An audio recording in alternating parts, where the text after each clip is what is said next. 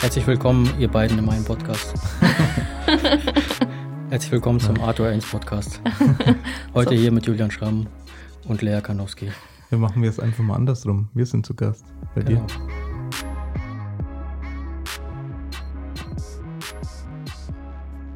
Ich ja. habe hier gerade 10.000 Euro Equipment gekauft und äh, starte heute meinen Podcast mit euch zwei.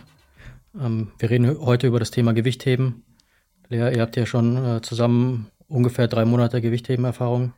Ja, zusammen, ja. ja. Genau, und Julian, wie bist du zum Gewichtheben gekommen? Also ich bin zum Gewichtheben gekommen, da ich im CrossFit eine Zeit lang Powerlifting trainiert habe. Da unser Verein, der erste AC Bayreuth, gerne mal dicht macht und ich beschlossen habe, ich brauche eine, eine alternative Trainingsmöglichkeit. Und das war im Jahre 2000. 17? Kann das sein? 18. 18? Nee, früher. Also das war. Nee, 17. es war früher.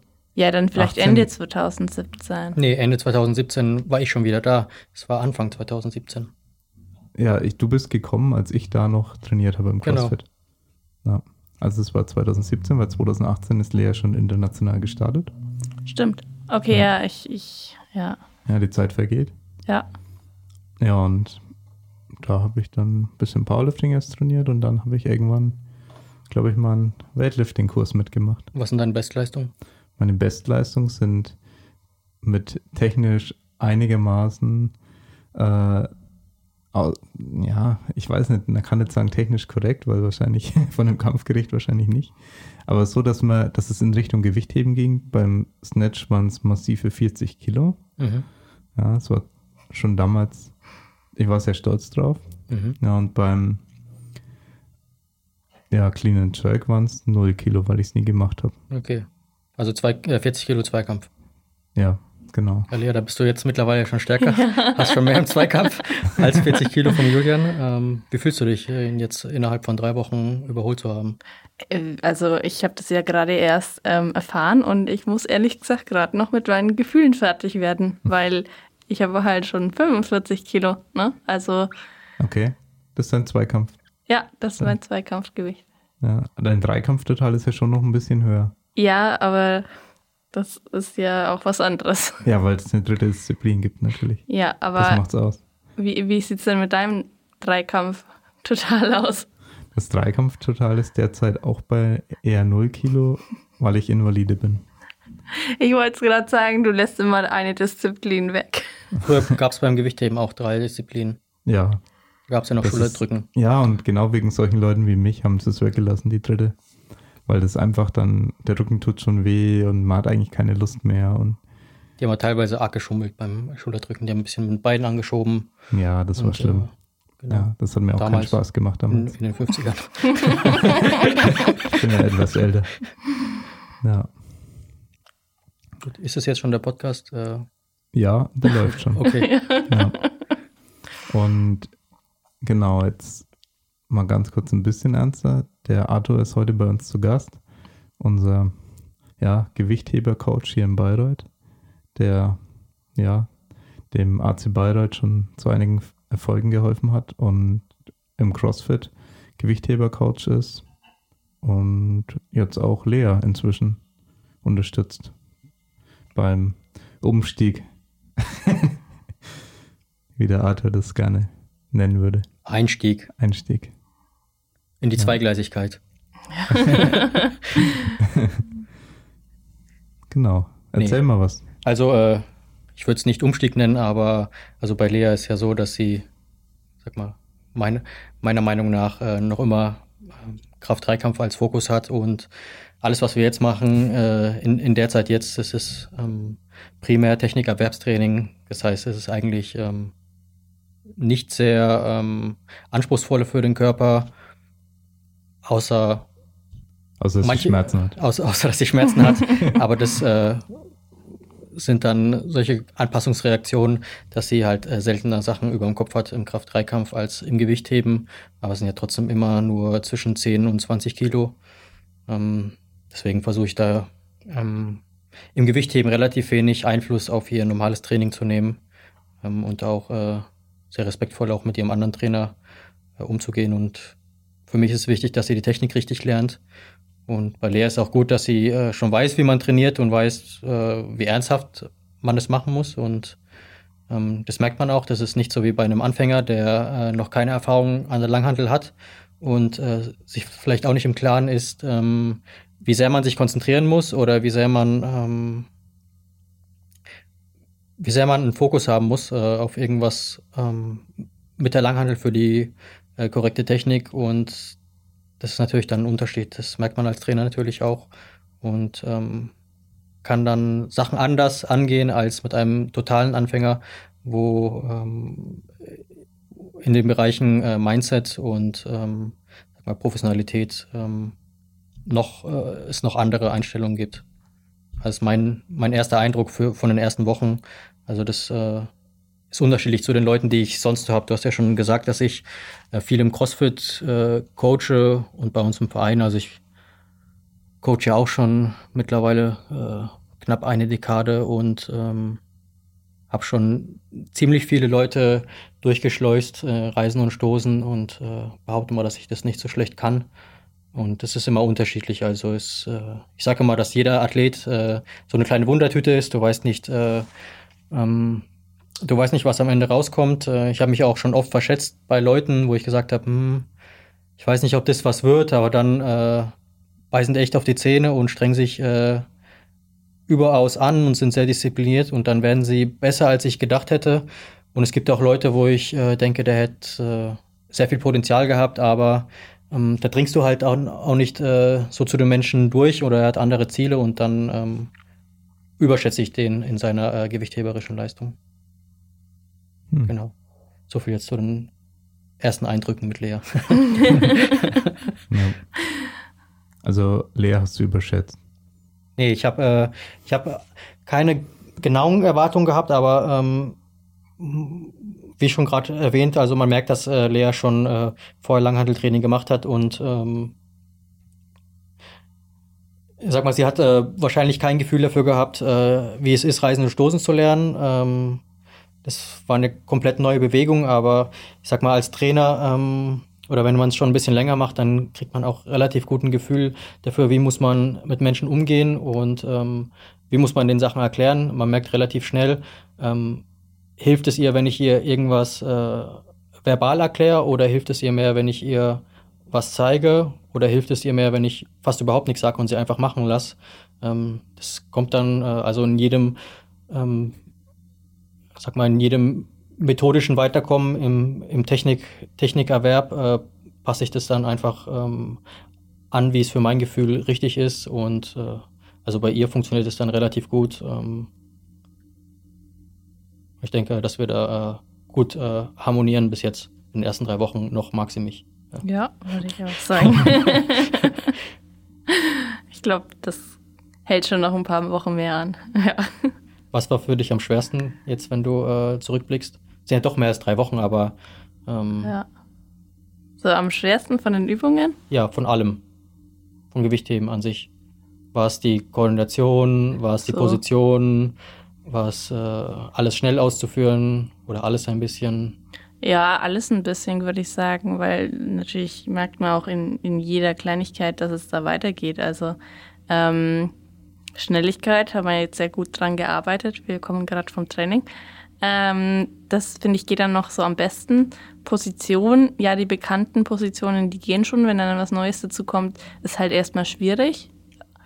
Und was hast du gerade noch gesagt? Das weiß ich selber nicht mehr. Äh, die Koordination, ja, glaube ich, Koordination, oder? Ja, äh, das kann sein, ja. Ja. Ja, es wird alles, sage ich mal, ne?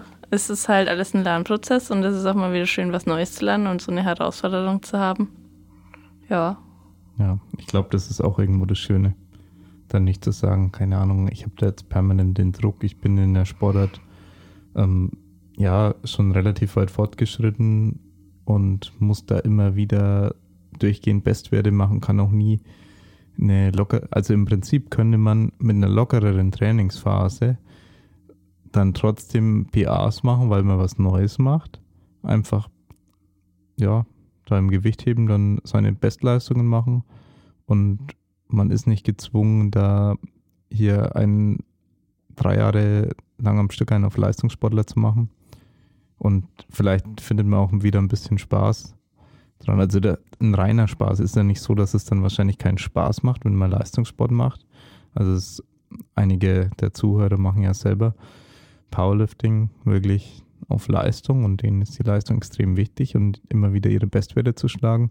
Aber ich glaube, dass es für den einen oder anderen dann auch immer ganz schön ist, irgendwie eine, ja, Pause machen zu können. Und wo man nicht die ganze Zeit so hart pushen muss, aber vielleicht trotzdem irgendwie denkt man mal Fortschritte. Und das ist einfach für mich Außenstehender, weil ich selber schon mal ein bisschen reingeschnuppert habe. Es ist einfach eine Erweiterung der, ja, der diversen Möglichkeiten, die man im Kraftsport hat, eben auch Spaß am Training zu haben. Ja, und es gibt eben mehr als dann eben die Sportler, die man gerade macht. Es gibt mehr als, keine Ahnung, die paar Bodybuilding-Übungen, die man da macht und sich denkt dann irgendwann, ja, dass ich jetzt viel besser ausschaue, da verändert sich nicht mehr so viel. Dann fängt man beispielsweise Powerlifting an und dann merkt man, boah, das ist voll cool, weil jetzt werde ich stärker, jetzt habe ich da messbare Erfolge plötzlich.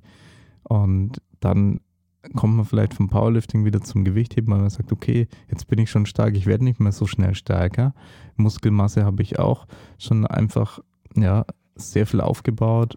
Vielleicht nicht fürs Gewichtheben an den optimalen Stellen überall, aber ja, beim Gewichtheben habe ich dann plötzlich die technische Komponente, die ich dann verbessern kann und das noch sehr lange, noch sehr lange besser werden kann, ohne dass alles andere besser werden muss. Und ich glaube, dass man, wenn man sich auf eins von den drei Dingen komplett fixiert, vor allem wenn es vielleicht auch das Bodybuilding das Powerlifting ist, dass es dann sehr schnell, oder was heißt sehr schnell, nach einer gewissen Zeit, dann wirklich ein bisschen, ja, lähmend sein kann.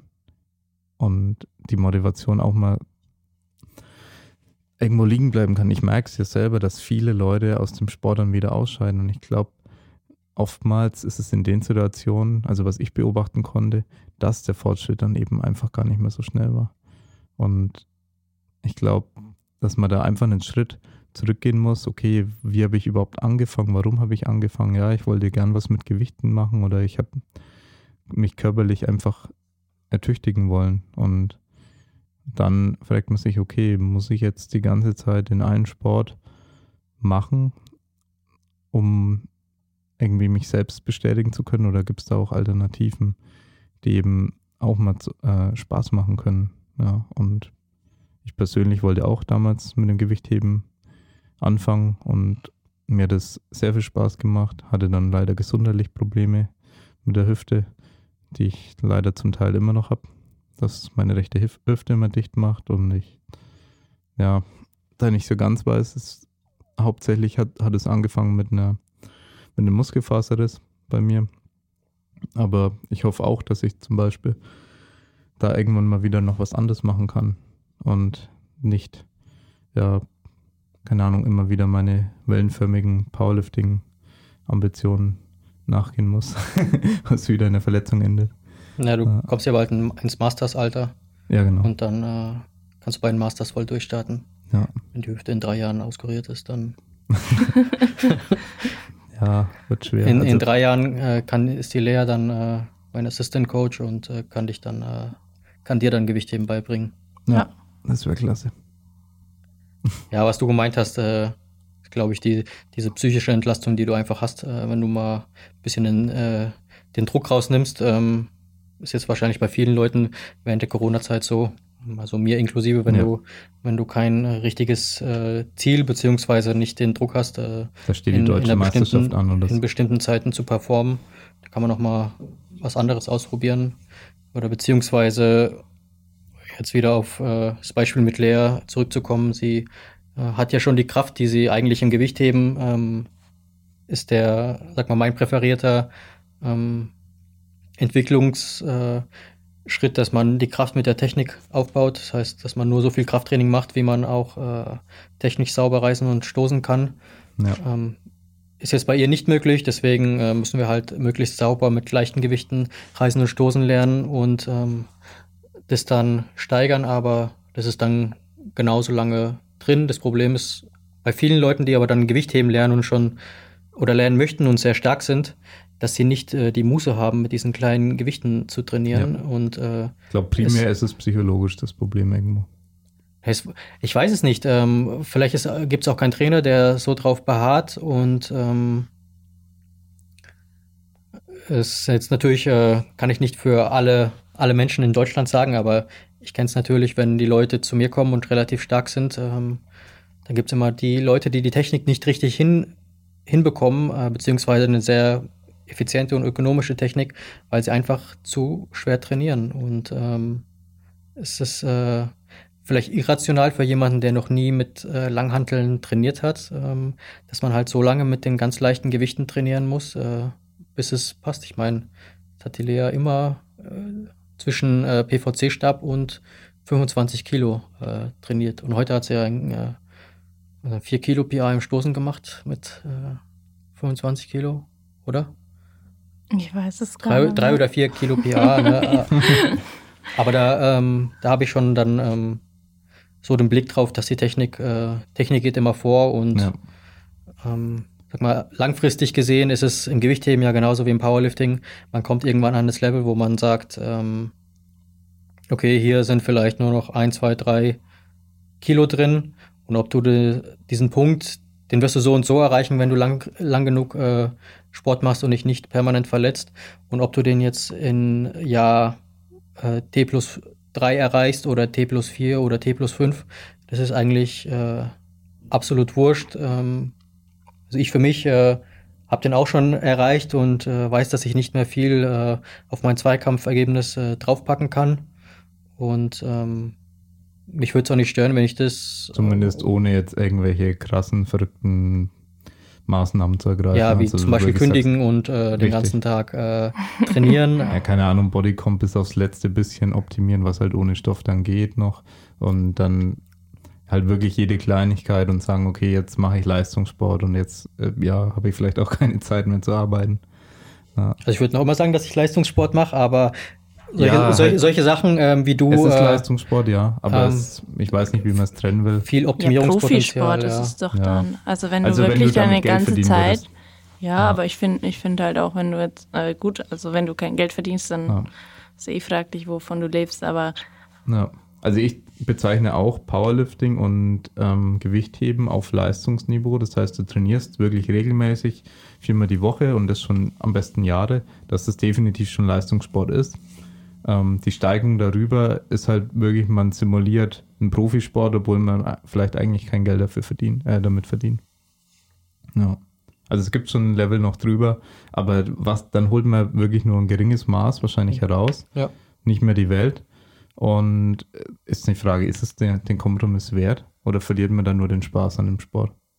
Ja, muss auch sehen, wie viel Potenzial hat man. Also ja. ich sehe auch nicht, dass ich äh, noch so viel Potenzial in mir habe, wenn ich äh, vielleicht ähm, etwas jünger wäre und ähm, nicht so, mh, hm, sag mal, verletzungsgeprägt in meiner Vergangenheit war, auch unabhängig vom Gewichtheben.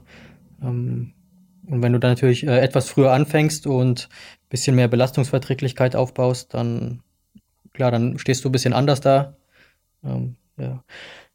Oliver Caruso, der ehemalige Bundestrainer, hat immer witzeweise zu mir gesagt, wenn ich etwas jünger wäre, dann hätte er mich genommen.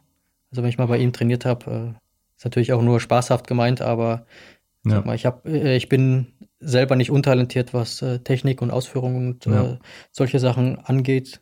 Ich denke mal, da habe ich ein relativ gutes Verständnis und.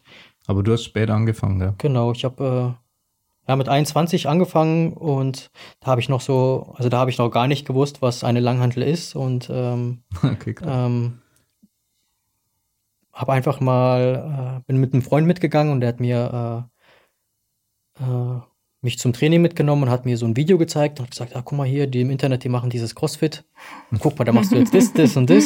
Und wir machen das als eine Minute lang, so lange wie wir können und äh, machen das äh, halt durchgehend da irgend so ein Zirkeltraining gemacht und ähm, dann am nächsten Tag bin ich aufgewacht, konnte mich nicht bewegen und äh, wie es halt bei vielen Leuten, ich habe vorher echt sehr, sehr wenig gemacht und mhm. äh, dann war ich äh, gepackt und ähm, da gab es dann keinen Trainer, nicht mal, da gab es noch nicht mal einen äh, richtigen Boden, weil es war so ein, äh, so ein ähm, Kampfsportschule und da war dieser, äh, dieser Mattenboden, wo du Bodenkampf drauf machst. Mhm. Auf, auf dem Boden habe ich dann mir selber beigebracht zu reisen und äh, zu stoßen. Mhm. Und ähm, dann haben wir uns irgendwann eine Plattform gebaut.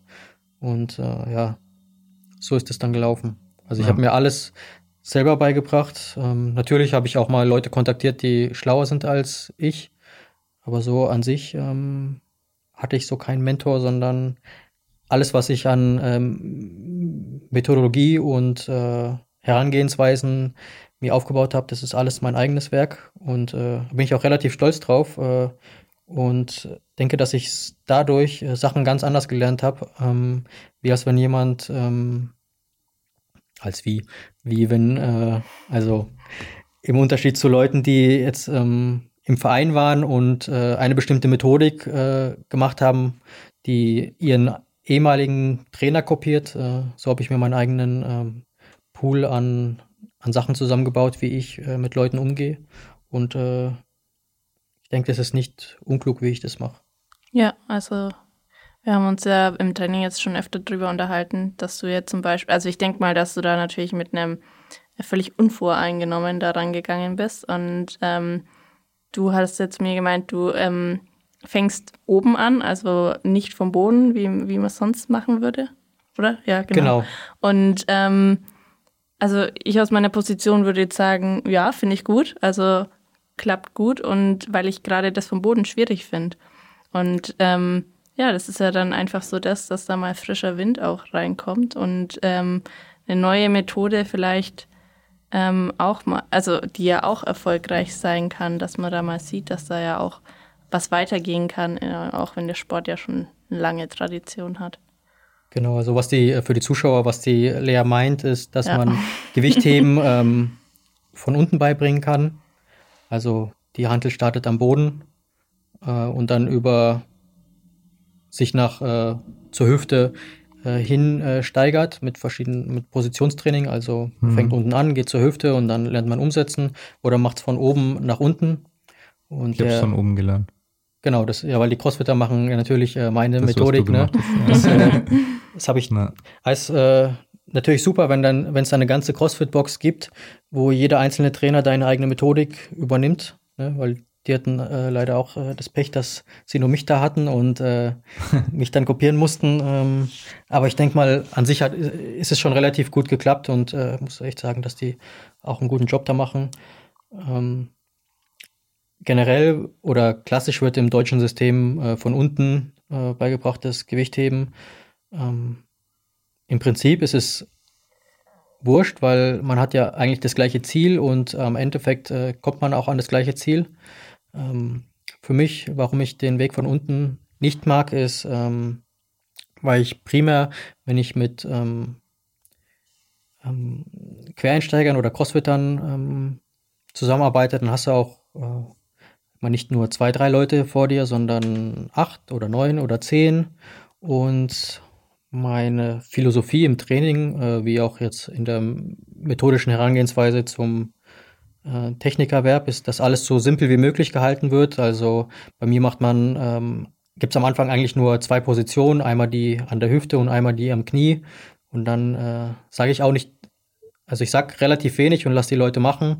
Ähm, und meine Erfahrung ist, dass, äh, dass ich so in einer kurzen Zeit bessere Erfolge haben kann, als wenn jemand nur, ähm, sag mal, viel Position vom Boden macht bis zur Hüfte und ähm, der Mo Gesundheit.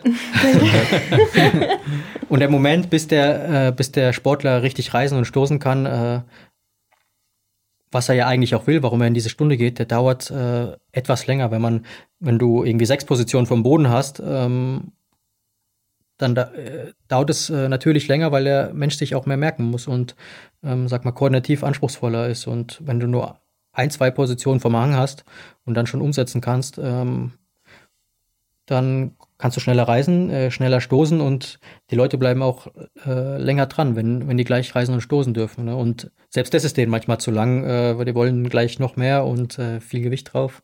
Aber viel schneller kann ich es nicht machen. Also das ist so meine Herangehensweise. Und äh, ich glaube, die ist äh, für Anfänger und Quereinsteiger ähm, überlegen. Ich trainiere ja auch Kinder und da mache ich es äh, noch noch mal ein bisschen anders, weil Kinder lernen noch mal anders als äh, Erwachsene und äh, die haben koordinativ ein bisschen anderes, andere Ansprüche. Ähm, und da habe ich so eine ganz andere Methodik äh, entwickelt und mache mit den Sachen, die ich gar nicht mit Erwachsenen mache. Da habe ich mal in Ungarn äh, trainiert und da habe ich vom ungarischen Nationaltrainer, der hat es denen auch noch mal anders äh, beigebracht und das habe ich ein bisschen von ihm kopiert, mit meiner eigenen äh, Methodik äh, vermischt. Und jetzt habe ich so einen anderen Weg, wie ich das mit Kindern mache. Und das klappt äh, meiner Meinung nach äh, auch besser, als wenn man es mit Kindern von unten trainiert. Ja. Also du kennst den ungarischen Gewichtheber. Ja, ich habe ein Auslandssemester in Ungarn gemacht ja, und genau. äh, habe natürlich äh, geguckt, wo gibt es einen Gewichtheberverein und wo ist der beste Gewichtheberverein. In Budapest dann? Nee, in Pech.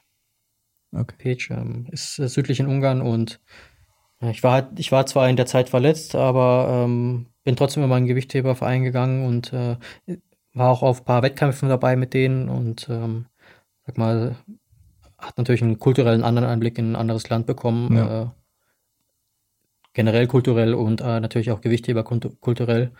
Ähm, das war auch relativ wertvoll. Und ja, als Gewichtheben-Fanatiker ähm, gehst du natürlich in keinen keinen Ort, wo es keinen Gewichtheberverein gibt. Ja. Ähm, ja.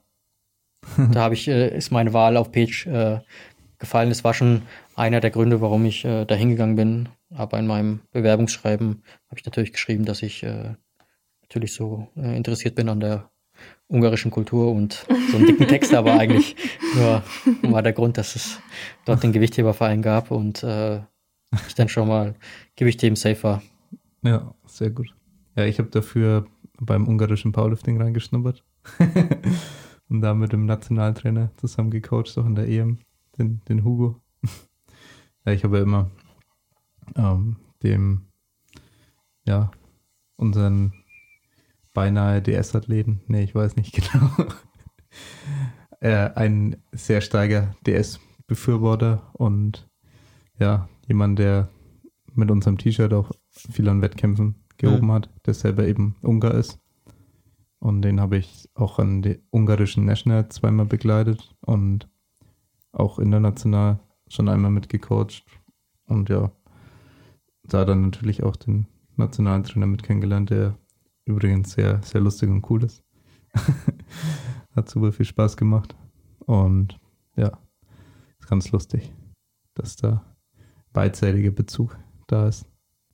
Du hattest ja auch schon mal einen kleinen Ausflug im Powerlifting. So, erzähl mal davon. Wie, wie kam es dazu? Das interessiert mich ja selber ein bisschen. Also man muss dazu sagen, der Arthur ist ähm, Vierter geworden auf der Weltmeisterschaft. Genau. Oder wie war das? Ja. genau. ähm, ja, wie kam das? Ähm, ich habe ja vorhin kurz äh, angedeutet, dass ich da damals in dieser Kampfsportschule äh, mit dem CrossFit und äh, Gewichtheben angefangen habe. Und für mich war das ja alles relativ neu. Und ähm, ich habe alle alles, was im Internet gab, habe ich mir durchgelesen. Und was es so an Büchern gab, habe ich mir auch alles sofort geholt. Und ähm, ich wollte auch mal alles ausprobieren, ähm, damit ich auch wirklich wusste, was mir am meisten gefällt. Und das äh, CrossFit-Training ähm, hat mir schon Spaß gemacht, aber Gewichtheben hat mir am meisten Spaß gemacht. Und was mir noch mehr Spaß gemacht hat, ähm, war einfach mal stärker werden. Also das hat mich am Anfang wirklich gepackt und ähm, ich habe auch gemerkt, dass ich da ein relativ gutes Talent dafür hatte, ähm, besser zu werden, weil ich äh, bessere Fortschritte hatte als alle anderen, die mit mir trainiert hatten. Ich habe gut, wahrscheinlich so, wie es äh, viele mal gemacht haben. Man äh, nimmt ein Buch und dann ist es meistens irgendwie Starting Strength und dann macht man den Trainingsplan da draus mit irgendwie äh, 3x5 und 5x5 und sowas. Und äh, dann macht man das eine Zeit lang und dann guckt man, was gibt's noch und ja, ja Wendler 531 und das habe ich dann auch ausprobiert und bei mir war das, äh, also es war da so der Moment, wo ich gemerkt habe, okay, ähm, anscheinend äh, bin ich besser als die anderen in solchen Sachen, weil ich konnte, obwohl das Gewicht immer schwerer geworden ist und man bei seinem Max-Out-Satz ähm, eigentlich immer weniger Wiederholungen gemacht hat, war das bei mir, dass ich dann immer mehr gemacht habe. Ähm, ja, ich hatte immer mehr Wiederholungen und dann war ich irgendwann mal 17 Wiederholungen angekommen, äh, obwohl das Gewicht immer schwerer geworden ist. Und dann habe ich gemerkt, okay, äh, du hast da eine viel bessere Adaption als alle anderen. Ähm, cool, äh, wie lange dauert es wohl, bis ich 200 Kilo beug? Ähm, das war dann so mein großes Ziel. Das konnte ich mir am Anfang gar nicht vorstellen, weil das, äh, ganz. Das ist am Anfang utopisch eigentlich. Genau. Also, ja. wie gesagt, also ich hatte am Anfang auch äh, gar keine Oberschenkelmuskulatur, ne, da war gar nichts dran. ich hatte schon äh, immer äh, relativ äh, kräftigen Hintern, aber Oberschenkel gar nicht.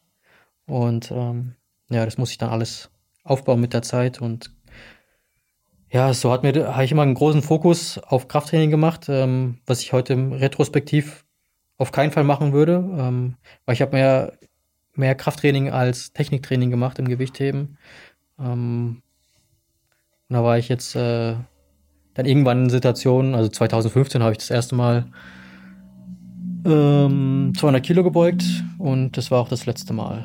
Und seitdem äh, bin ich gar nicht mehr so hochgegangen und ähm, gut, damals äh, hatte ich ähm, hatte ich eine Ellenbogenverletzung vom Gewichtheben, äh, habe ich den Ellenbogen ein bisschen überdehnt und dann habe ich sechs Wochen äh, nur Kniebeugen gemacht und dann habe ich die 200 Kilo geknackt.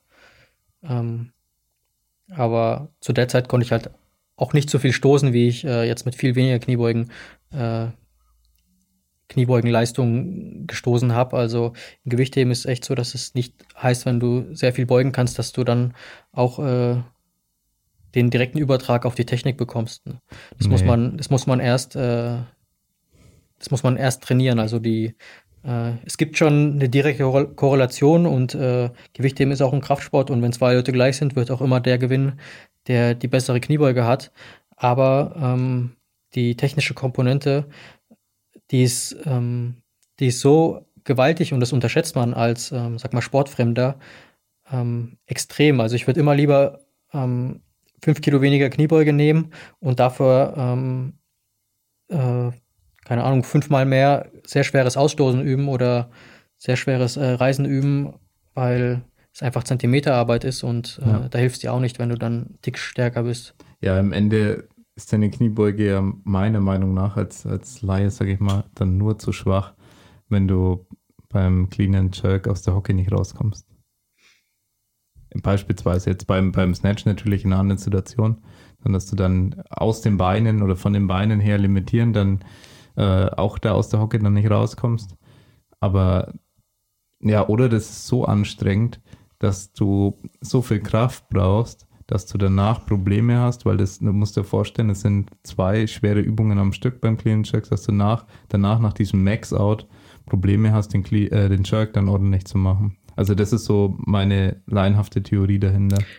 Äh, genau, ist im äh, Großen und Ganzen auch korrekt. Ähm, es kommt aber auf den Körpertyp an. Also es gibt, ähm, je nachdem, wie ein Mensch gebaut ist und wo er, sag mal, in welchen Gelenkstellung er stärker oder schwächer ist und welcher Gelenkantrieb äh, stärker oder schwächer ist, gibt es dann für die Person eine individuelle ähm, Technik und Herangehensweise, aber das manifestiert sich dann erst äh, im weiteren äh, Trainingsalter. Es gibt äh, Leute, die können ähm, mit einer Kniebeuge sehr leicht aufstehen, aber haben dann immer Probleme äh, beim Stoßen. Ähm, andersrum gibt es Leute, die kommen gerade so äh, aus der Kniebeuge hoch nach dem Umsetzen, aber Stoßen ist für die kein Problem. Genau. Ähm, also da gibt's, äh, es ist sehr unterschiedlich und obwohl, ähm, sag mal, die gleichen Muskeln immer benutzt werden, beim Ziehen benutzt du beim Gewichtheben die gleichen Muskeln, beim Kniebeugen benutzt du die gleichen Muskeln, ähm, beim Aufstehen ja, ja ähm, ausstoßen, die gleichen Muskeln, sind die, ist die Kraft dann doch sehr positionsspezifisch und ähm, je nachdem, was für ein Körpertyp du hast und äh, wie, wie deine Ansteuerung und ähm, alle weiteren Faktoren sind, ähm, fällt, dir, fällt dem einen das schwerer, dem anderen fällt es leichter. Ähm, sag mal, bei mir war es nie ein Problem, aufzustehen, aber ähm, also ich bin schon immer irgendwie hochgekommen, aber das Ausstoßen ist dann ähm, aber auch relativ wenig Fehlversuch im Ausstoßen, aber wenn die Hantel dann auf dir drauf liegt, fühlt sich dann trotzdem so an wie äh, also im Training hätte ich mir dann 100% gedacht, es ist unmöglich, dass es äh, über meinen Kopf geht, aber im Wettkampf, da äh, machst du halt dann irgendwas und äh, beißt dich durch, versuchst es technisch äh, sauber auszuführen und dann äh, glückt es dann doch äh, das ein und andere Mal. Ähm, und da wird die Lea dann auch irgendwann dazu kommen, wenn es mal äh, wirklich so schwer wird. Mhm. Ja, aber äh, ja. bei ihrem äh, Kraftüberschuss wird es dann auch noch ein bisschen dauern, äh, bis sie wirklich das Gefühl hat, ähm, hier muss ich äh, Millimeterarbeit leisten, sonst wird das nichts. Ja. Das, ja. Ähm, es wird noch dauern, aber ähm, es wird kommen, wenn sie, wenn sie, wenn sie dran bleibt. Ja, no. also Beugen ist momentan kein Problem. 25 Kilo. Ja. Kommst du gerade so raus? Ja, so, okay. es ist hart, aber ja. ich streng mich an. ja. Nee, also wir hatten auch in dem, ich denke, letzten vor, vorletzten Podcast, wenn man den jetzt hört, auch das Thema mit der extrem unterschiedlichen, manchmal sehr lustigen, limitierenden Faktoren. Und zwar im ganz anderen Vergleich beim Strongman mit, äh, da haben wir damals 2016, denke ich, war das, Lukas und Chris beim Strongman-Wettkampf mitgemacht. Und Lukas in, war ganz leicht, also in dieser 90 plus oder minus 110, was, ja, minus 110 Klasse oder so. Und er war viel, viel zu leicht. Ja, und jemand, der komplett am Limit war von der Klasse, gegen den ist er halt angetreten und hat am Ende dann, glaube ich, knapp verloren. Und die haben beide Farmers Walk machen müssen. Und der, sein Gegner, der hat es kaum irgendwie geschafft, das Gewicht überhaupt noch hochzuheben, hat gefühlt 20 Sekunden gebraucht, um der, die Farmers Walk Handles von, vom Boden zu bringen. Und dann ist er damit, ja, nicht spazieren gelaufen, aber er konnte halt, er hatte so riesen Hände, er konnte es richtig easy halten. Er konnte alles festhalten, unendlich lange im Prinzip. Und Griffkraft ist beim Strongman beispielsweise mhm. sehr wichtig. Und da waren auch ein paar andere Disziplinen mit Griffkraft dabei, wo er auch dann sehr gut war. Und Lukas konnte es halt so unglaublich leicht hochheben ähm, weil das halt im Prinzip ein Blockpulver mit, keine Ahnung, ich weiß nicht, wie viel es dann waren, 300 Kilo oder irgendwas. Und vielleicht insgesamt knapp. Nee, ich glaube, das war sein Bestwert. Ich glaube, das waren damals weniger. Aber ja, dadurch, dass es ein Blockpulver war und man relativ aufrecht startet, easy hochgehoben. Aber dann halt irgendwann, glaube ich, ganz am Ende, hat dann auch mal die Griffkraft limitiert und so. Und bei dem einen kommt ganz früh der eine limitierende Faktor und bei dem anderen wäre das noch ewig so weitergegangen, wäre der andere limitierende Faktor nicht da. Und das hat man in vielen Sportarten und natürlich dann auch im Gewichtheben. Wahrscheinlich dann im Leistungssport nicht ganz so extrem. Aber ich denke, dass auf einem niedrigeren Level die Diskrepanz teilweise sehr hoch sein kann, oder? Würde ich jetzt mal. Ähm, nee, würde ich dir widersprechen. Ich denke, dass es im Leistungssport dann, weil du äh, verschiedene, ähm, also weil du die Leistung ja so stark ausprägst und äh, bis ans Ende oder des Machbaren gehst, merkst du äh, solche Unterschiede dann äh, noch umso stärker. Es gibt ganz klassisch die Leute, die sehr Probleme haben beim Aufstehen, aber dann mhm. ausstoßen relativ gut sind. Ähm, also auch dann auf höchstem Level, dass auf, auf Leute, die Level. alles dann ausstoßen, wenn die aus dem genau. aus der Hocke rauskommen, genau. dann weißt du, der hat es eigentlich. Genau, also es gibt äh, tatsächlich da solche Diskrepanzen. Okay. Ähm, auch, auch, also es ist, äh, dann ist als Laie natürlich immer sozusagen, äh, warum arbeitet er nicht an seiner Stoßtechnik oder ähm, warum arbeitet er nicht an seiner Kniebeuge, aber es ist meistens glaub, so, wenn die, die machen es und ähm, wenn der Trainer da äh, jetzt äh, keine großartigen Fehler macht, dann wird er auch sehr, ähm, sag mal, effektiv dran gearbeitet, aber es ist tatsächlich äh, so, man kann sich sehr schwer vorstellen. Man kann ja mal äh, versuchen, ähm, 200 Kilo ähm, für Kniebeuge vorne rauszuholen und einfach mal ein bisschen zu wippen und dann zu merken, äh, wie, wie diese 200 Kilo dich äh, bewegen und ähm, das Ganze auf deinem, äh, auf, deinem, auf deiner Fußsohle zu balancieren, äh, während du eine Teilkniebeuge machst, ähm, da spielt jeder Millimeter eine Rolle und es ist so schwierig, äh, da richtig gut technisch zu stoßen. Ähm, also es ist ähm, eine Kunst und für Frauen ähm, genauso, weil ähm, die Schwierigkeit im Gewichtheben dann beim Ausstoßen zum Beispiel ist, dass es einfach ein Vielfaches deines äh, Körpergewichts ist. Also es ist nicht nur dein eigenes Körpergewicht, was du, äh, weil wenn du mit deinem eigenen Körpergewicht einen Schwerpunkt irgendwo hinlegst, dann geht auch der äh, Schwerpunkt der Hantel äh, folgt der Richtung, wenn das äh, Gewicht relativ leicht ist. Aber wenn äh, das Gewicht schwerer ist als dein eigenes Körpergewicht, dann ähm, ist es sehr, sehr tricky, ähm, äh, richtig gut auszustoßen und das muss, kann man aber nur erleben, wenn man auch mal so weit gekommen ist. Also das kann man sich nicht vorstellen, wenn man halt zu schwach dafür ist, dann kann man das nicht wissen, wie schwer das ist. Ne? Äh, bei Lea kommt es dann äh, hoffentlich noch. Ähm, ja gut, zweimal Körpergewicht ist schon äh, sehr schwer, aber ich sag mal so, ab eineinhalb Mal Körpergewicht, so 70 äh, Kilo bei den Frauen oder jetzt für ihre Gewichtsklasse, das wird dann, ähm, wird dann immer schwieriger. Also ja. ähm, und zum anderen ähm, es gibt äh, im Gewichtheben hebt man ja anders äh, vom Boden weg als beim ähm, Kraft-3-Kampf. Im Kraft-3-Kampf genau. gibt es ja wahrscheinlich auch äh, verschiedene Techniken, wie äh, je nachdem, äh, wie stark der ist, äh, hebt der eine äh, mehr aus der Hüfte, der andere mehr aus den Beinen. Es gibt wahrscheinlich da auch äh, Unterschiede. Ja, da ist es schwerer, die Unterschiede zu machen, wie beim, ja, beim beziehungsweise es gibt ja Sumo und, und Convention. Das ja, ist ja das, schon mal der große Unterschied. Ja. Aber beim Gewichtheben ist der entscheidende Unterschied, dass du mit Gewichten arbeitest, die eigentlich nicht dein Maximum sind. Das heißt, du kannst deinen Schwerpunkt anpassen. Aber sobald du am Maximum arbeiten würdest, was ja ein Gewichtheber nicht machen kann, weil dann kriegt er es ja nicht hoch, dann kriegst du es nur bis zur Hüfte. ähm, mit solchen Gewichten, wenn man eben arbeitet, kann man nicht mehr den Schwerpunkt verschieben, beziehungsweise die Position anpassen, wie man will man, man kann es machen, aber dann wird man nicht sein Maximum bewegen. Ja, du, ja. du kannst, äh, du hast aber auch keine Möglichkeit beim Gewichtheben. Also wenn, wenn man technisch richtig gut hebt, wenn du äh, den Schwerpunkt der Handel und den Schwerpunkt deines Körpers, ähm, wenn, die, wenn die nicht auf einer Linie sind, also wenn ja. der Systemschwerpunkt, wenn du den nicht äh, korrekt führst, dann wirst du da auch nicht von Erfolg gekrönt sein. Also ja, gerade dann äh, ja. Aber ich weiß halt vom Gewichtheben oft, dass da eben der eine sagt, ja, er startet tendenziell aufrechter oder was auch immer oder versucht es irgendwie anzupassen genau. und so. Und das ist so eine Sache, das auf, hoch, auf höchstem Niveau kann das beim Powerlifting beispielsweise nicht mehr gemacht werden. Man sieht es bei Anfängern sehr oft, auf jeden Fall, in Wettkämpfen, dass sie ihre Hüfte zum Beispiel dann sehr tief machen oder irgendwas und unvorteilhafte Startpositionen zum Teil haben. Und dann heben die auch ihr, in Anführungszeichen, Maximum was halt natürlich lange nicht ihr Maximum ist bei einem Anfänger. Aber ja, ich glaube eben der grundlegende Unterschied ist, dass du dann mit dem 100% Max dann arbeitest. Und ich weiß nicht, wie es bei Gewichthebern ist, wie da die, die Ratio ist zum absoluten Maximum.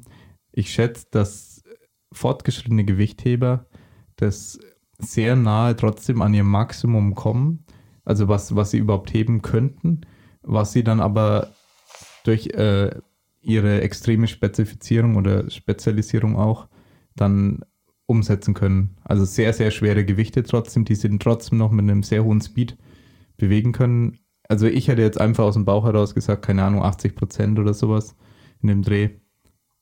Ich weiß es ehrlich gesagt nicht, was bei den Profis dann das Maximum ist, was sie heben können.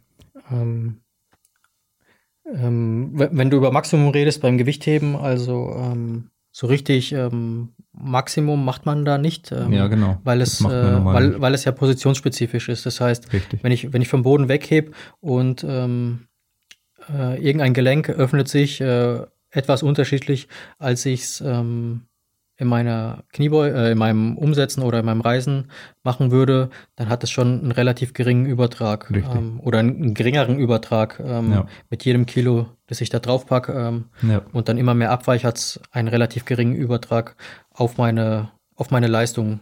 Im Gegensatz äh, steigt aber die Verletzungsanfälligkeit und natürlich ähm, ermüdet man mehr. Ja. Und wenn ich mehr ermüdend bin, dann kann ich äh, schlechter an der Technik arbeiten.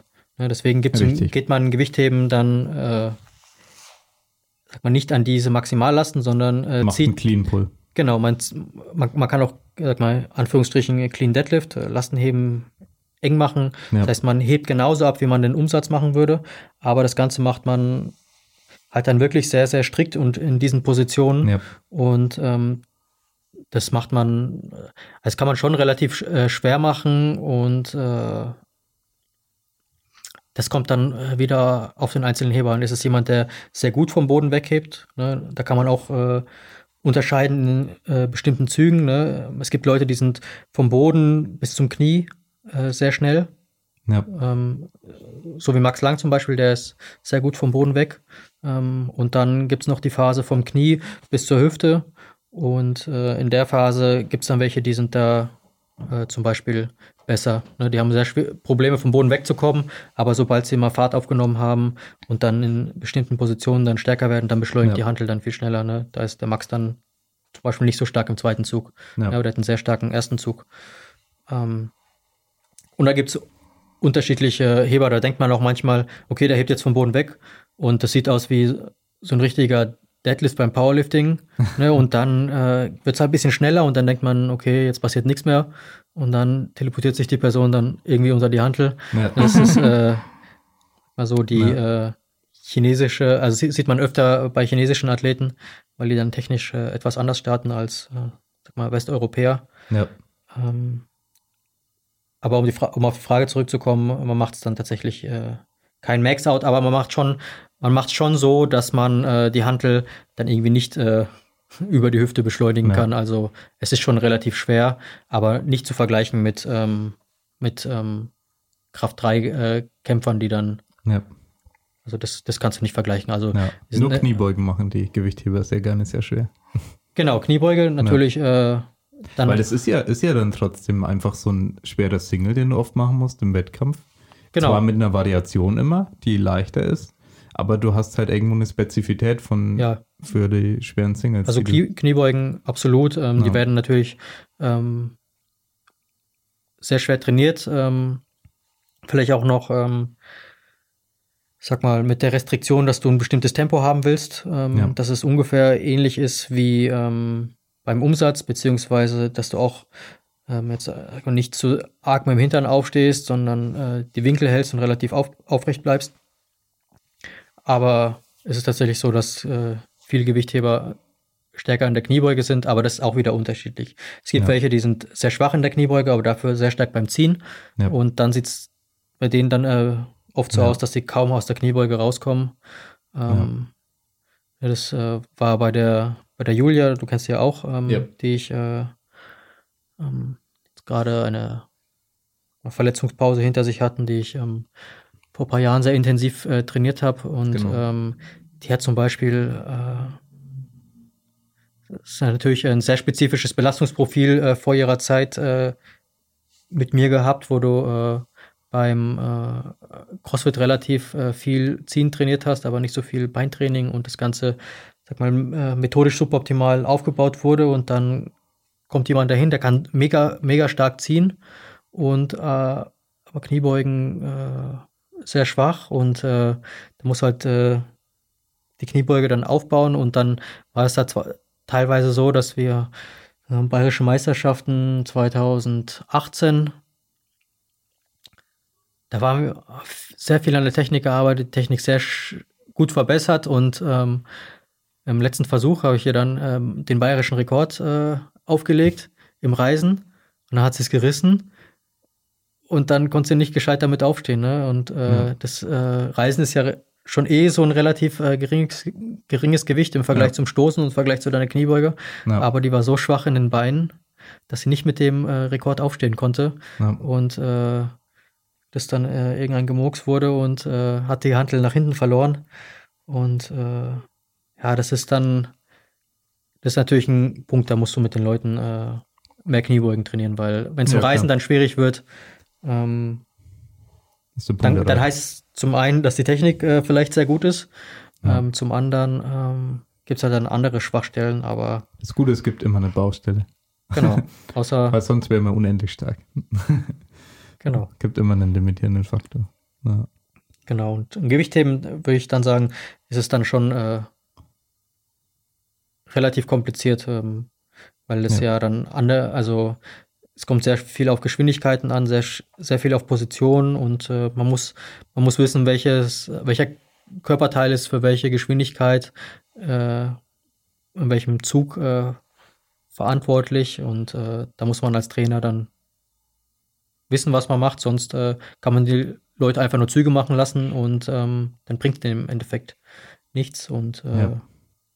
Genau. Das ist dann schon äh, mein Anspruch, dass ich die Leute dann relativ äh, individuell betreue, wenn ich, äh, wenn ich sehe, dass es notwendig ist. Ja, ich glaube, einer der interessantesten Unterschiede sind die Geschwindigkeiten auch. Da gibt es ja einige, ja, coole Videos auch irgendwo oder Dokus, Sportdokus, hier wie hochspringen Gewichtheber oder sowas oder ja, so Vergleiche mit Sprungkraft und oder wer hat den besten Vertical Jump. Da gab es auch einige Studien damals und da gehören die Gewichtheber eben mit zu den besten dazu, was den Vertical Jump angeht. Und das ist einfach nur Explosivkraft aus den Beinen primär oder einfach aus dem Unterkörper vor allem. Und ja, das ist der, meiner Meinung nach, der ganz große Unterschied zum Powerlifter. Ich habe Athleten gecoacht, die unglaublich gute Sprungkraft hatten, die auf dem gleichen Niveau waren wie andere Athleten, die eine unglaublich schlechte Sprungkraft hatten. Das heißt, du kannst mit einer sehr hohen Slow-Twitch-Dominanz in den Muskelfasern dann trotzdem ein sehr guter Powerlifter werden. Du kannst unheimlich langsam deine Übungen machen. Das heißt, deine Max-Lifts durchgrinden ohne Ende. Jeder dreht sich schon dreimal weg, denkt, das wird eh nichts mehr. Und der grindet immer noch. Und ich möchte behaupten, dass diese Person wahrscheinlich kein erfolgreicher Gewichtheber werden könnte, weil es einfach trotzdem eine sehr starke genetische Veranlagung in solchen Richtungen gibt. Und ja, klar, man kann trotzdem Gewichtheben machen und sollte sich deswegen nicht den Spaß nehmen lassen, wenn es einem einfach Spaß macht. Ja. Aber man wird bei sehr viel mehr Personen dann die Talentsunterschiede deutlicher feststellen, auch wenn vielleicht beide ein Talent haben, stark zu werden. Aber es gibt eben verschiedene Arten von Kraft.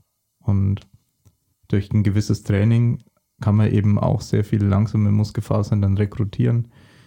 Sind oftmals nicht die Athleten, die dann richtig schnell, richtig stark werden, aber zumindest auch manchmal auf hohem Niveau mitspielen und jetzt nicht diese typischen Schnellkraftsportler, Sprintsportler wären, die ja allseits beliebt sind in jeglicher, jeglichen Disziplinen im in der Leichtathletik etc.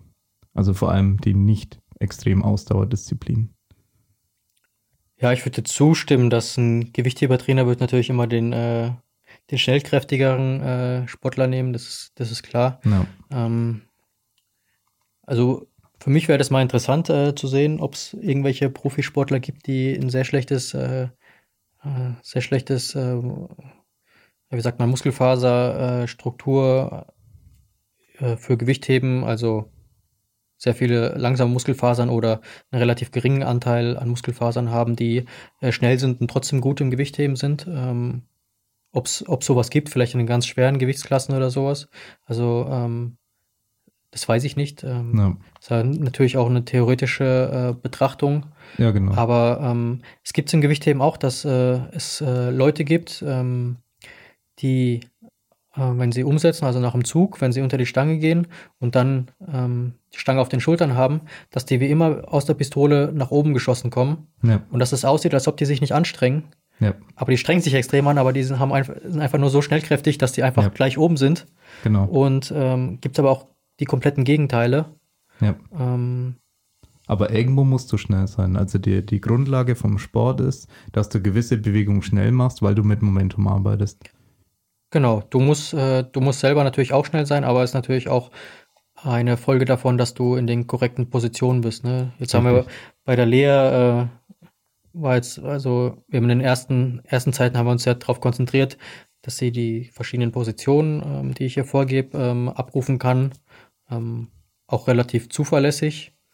Ähm, es war so mein Fokus, dass, also ich habe ihr nichts anderes gesagt, außer diese Position und dann einfach immer machen und ähm, nachdem ich gemerkt habe, okay, das passt jetzt äh, so mittlerweile und ähm, sie sich dann auch äh, meiner Ansicht nach dann etwas wohler in der Hocke gefühlt hat. Am Anfang war es so ein bisschen so, äh, ist, äh, ganz ungewohnte Position, aus meiner Ansicht ähm, nach. Und nachdem das immer flüssiger war, dann äh, habe ich dann äh, mal probiert, ihr zu ein paar methodischen Kniffen zu erklären, wie das Gefühl ist, äh, nach unten unter die Stange zu gehen, anstatt nach oben zu springen, äh, nach unten zu springen ähm, und äh, sag mal koordinativ ihr zu zeigen, ähm, was macht mein Oberkörper, was machen mein Unterkörper ähm, in dem Moment, in dem ich unter die Stange gehe und wenn das dann relativ stimmig ist, dann sieht es schon schnell aus. Also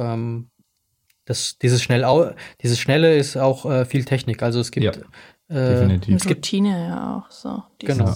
Also du kannst so viel schnelle Muskelfasern haben, wie du willst. Du wirst es am Anfang auch nicht schnell hinbekommen, weil es extrem koordinativ abhängig ist. Und ich glaube, dass sich auch die größte Schnelligkeit durch die Technik entwickelt. Und dass dann nur der Unterschied ist, okay, jeder hat jetzt von denen zwei Jahre Technik gemacht. Und der eine schafft es einfach in diesem, äh, da gibt es ja Beschleunigungskurven, die da stattfinden, äh, die einfach dann stärker ansteigen zu lassen in den entscheidenden Phasen. Ja, und das, dann, das ist dann der Unterschied zwischen dem, der dann irgendwo ab dem Punkt schon hängen bleibt und der andere, der sich dann weiter steigern kann. Ja. Genau, aber das ist dann wieder so ein äh, spieltheoretisches äh, ja. Konstrukt, wenn du zwei Leute gleich äh, nimmst, die 100% gleich sind und der eine ist mehr schnellkräftig als der andere, dann äh, ist der schnellkräftigere, äh, ja. der gewinnt dann natürlich. Es ist halt den, halt nicht so einfach den, wie beim Sprint. Den äh, äh, Sprint ist wahrscheinlich auch kompliziert, da weiß ich nichts darüber. Ja klar, darüber. es ist technisch ja. auch anspruchsvoll, das ja. ist keine Frage, aber es ist noch ein bisschen leichter nachzuvollziehen, äh, wie das Talent eine Rolle spielt mhm. und du kannst zwei Kinder halt gegeneinander sprinten lassen und der, der eine hier, das, das Kind von Usain Bolt, mhm. was auch immer, der zieht alle ab, ohne jemals Technik zu machen. Ähm, also da ist der Unterschied schneller deutlich, sag ich mal. Ja. Mhm. Ja, ähm, man weiß aber auch nie, was in den, in den Leuten äh, drin, sprecht, ich, äh, drin steckt. Ich habe äh, vor einigen Jahren mit einem hochrangigen Trainer geredet und er hat mir seine ähm, Einschätzung für Athleten, die er selber äh, trainiert hat, äh, ja. gegeben, wo er sagt, okay, da das ist so der Sportler, den ich äh, vorne sehe, der Sportler, sage ich, hm, weiß ich nicht. Und so in jetzt, Retrospektive, nachdem ein paar Jahre vergangen sind, ähm, war es dann doch anders als seine Einschätzung und obwohl ja. äh, dieser Trainer dann äh, schon Jahrzehnte Erfahrung hat. Also das weiß man ja. immer nicht und ja. ähm, deswegen sage ich auch, äh, für mich sind Athleten immer Wundertüten, du weißt nicht, was da noch äh, drin steckt und ähm, es äh, gibt immer Leute, die einen überraschen ähm, und wir haben jetzt ähm, bei uns in der deutschen ähm, Nationalmannschaft äh, die Patricia Rieger, ich weiß nicht, ob das bei ja, euch die, die hat er hier in Erlangen noch äh, mit mir angefangen zu heben. Ja. Ne, die hat er auch relativ spät angefangen. Und also mit mir angefangen heißt, äh, sag mal, wir haben uns äh, an den Frankenliga-Wettkämpfen getroffen. Und äh, sag mal, sie war relativ neu, ich war relativ neu. Und äh, hat auch schon gesagt, ja, die ist schon äh, stärker irgendwie als die anderen. ne? Und äh, ja. jetzt, äh, keine Ahnung, sieben Jahre später ist sie Teil der deutschen Nationalmannschaft mit ähm, 32 Jahren und äh, sag mal, hofft, dass sie irgendwie zu Olympia kommt. Und äh, das ist schon eine krasse Entwicklung. 32 Jahren, das ist auch ja. krass. Naja, es funktioniert, wenn, wenn du nur willst und äh, ja.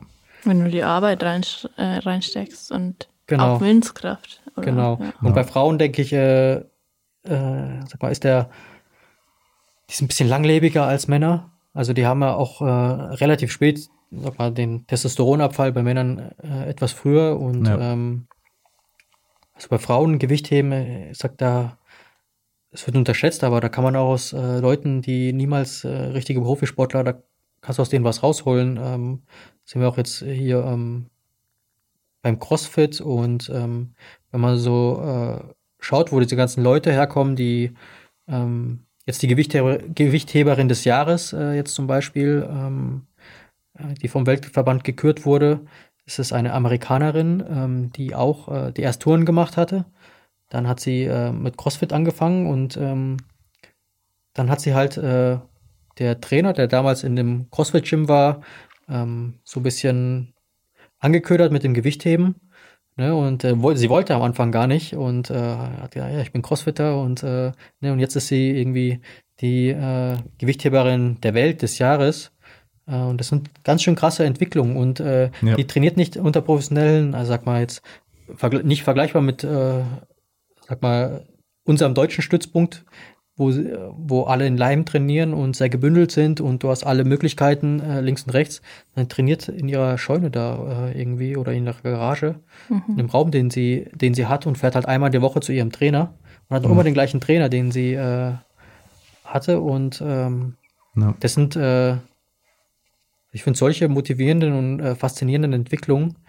Und äh, ich finde ja. es auch so toll, dass die äh, Patricia da dran geblieben ist und ja. ähm, war so viel Respekt vor ihr, weil sie arbeitet ja auch Vollzeit und trainiert dann vor der Arbeit, dann nach der Arbeit und okay, ähm, sie ist auch, äh, sagt man, dass sie dann den Schritt gewagt hat und äh, auch sehr ähm,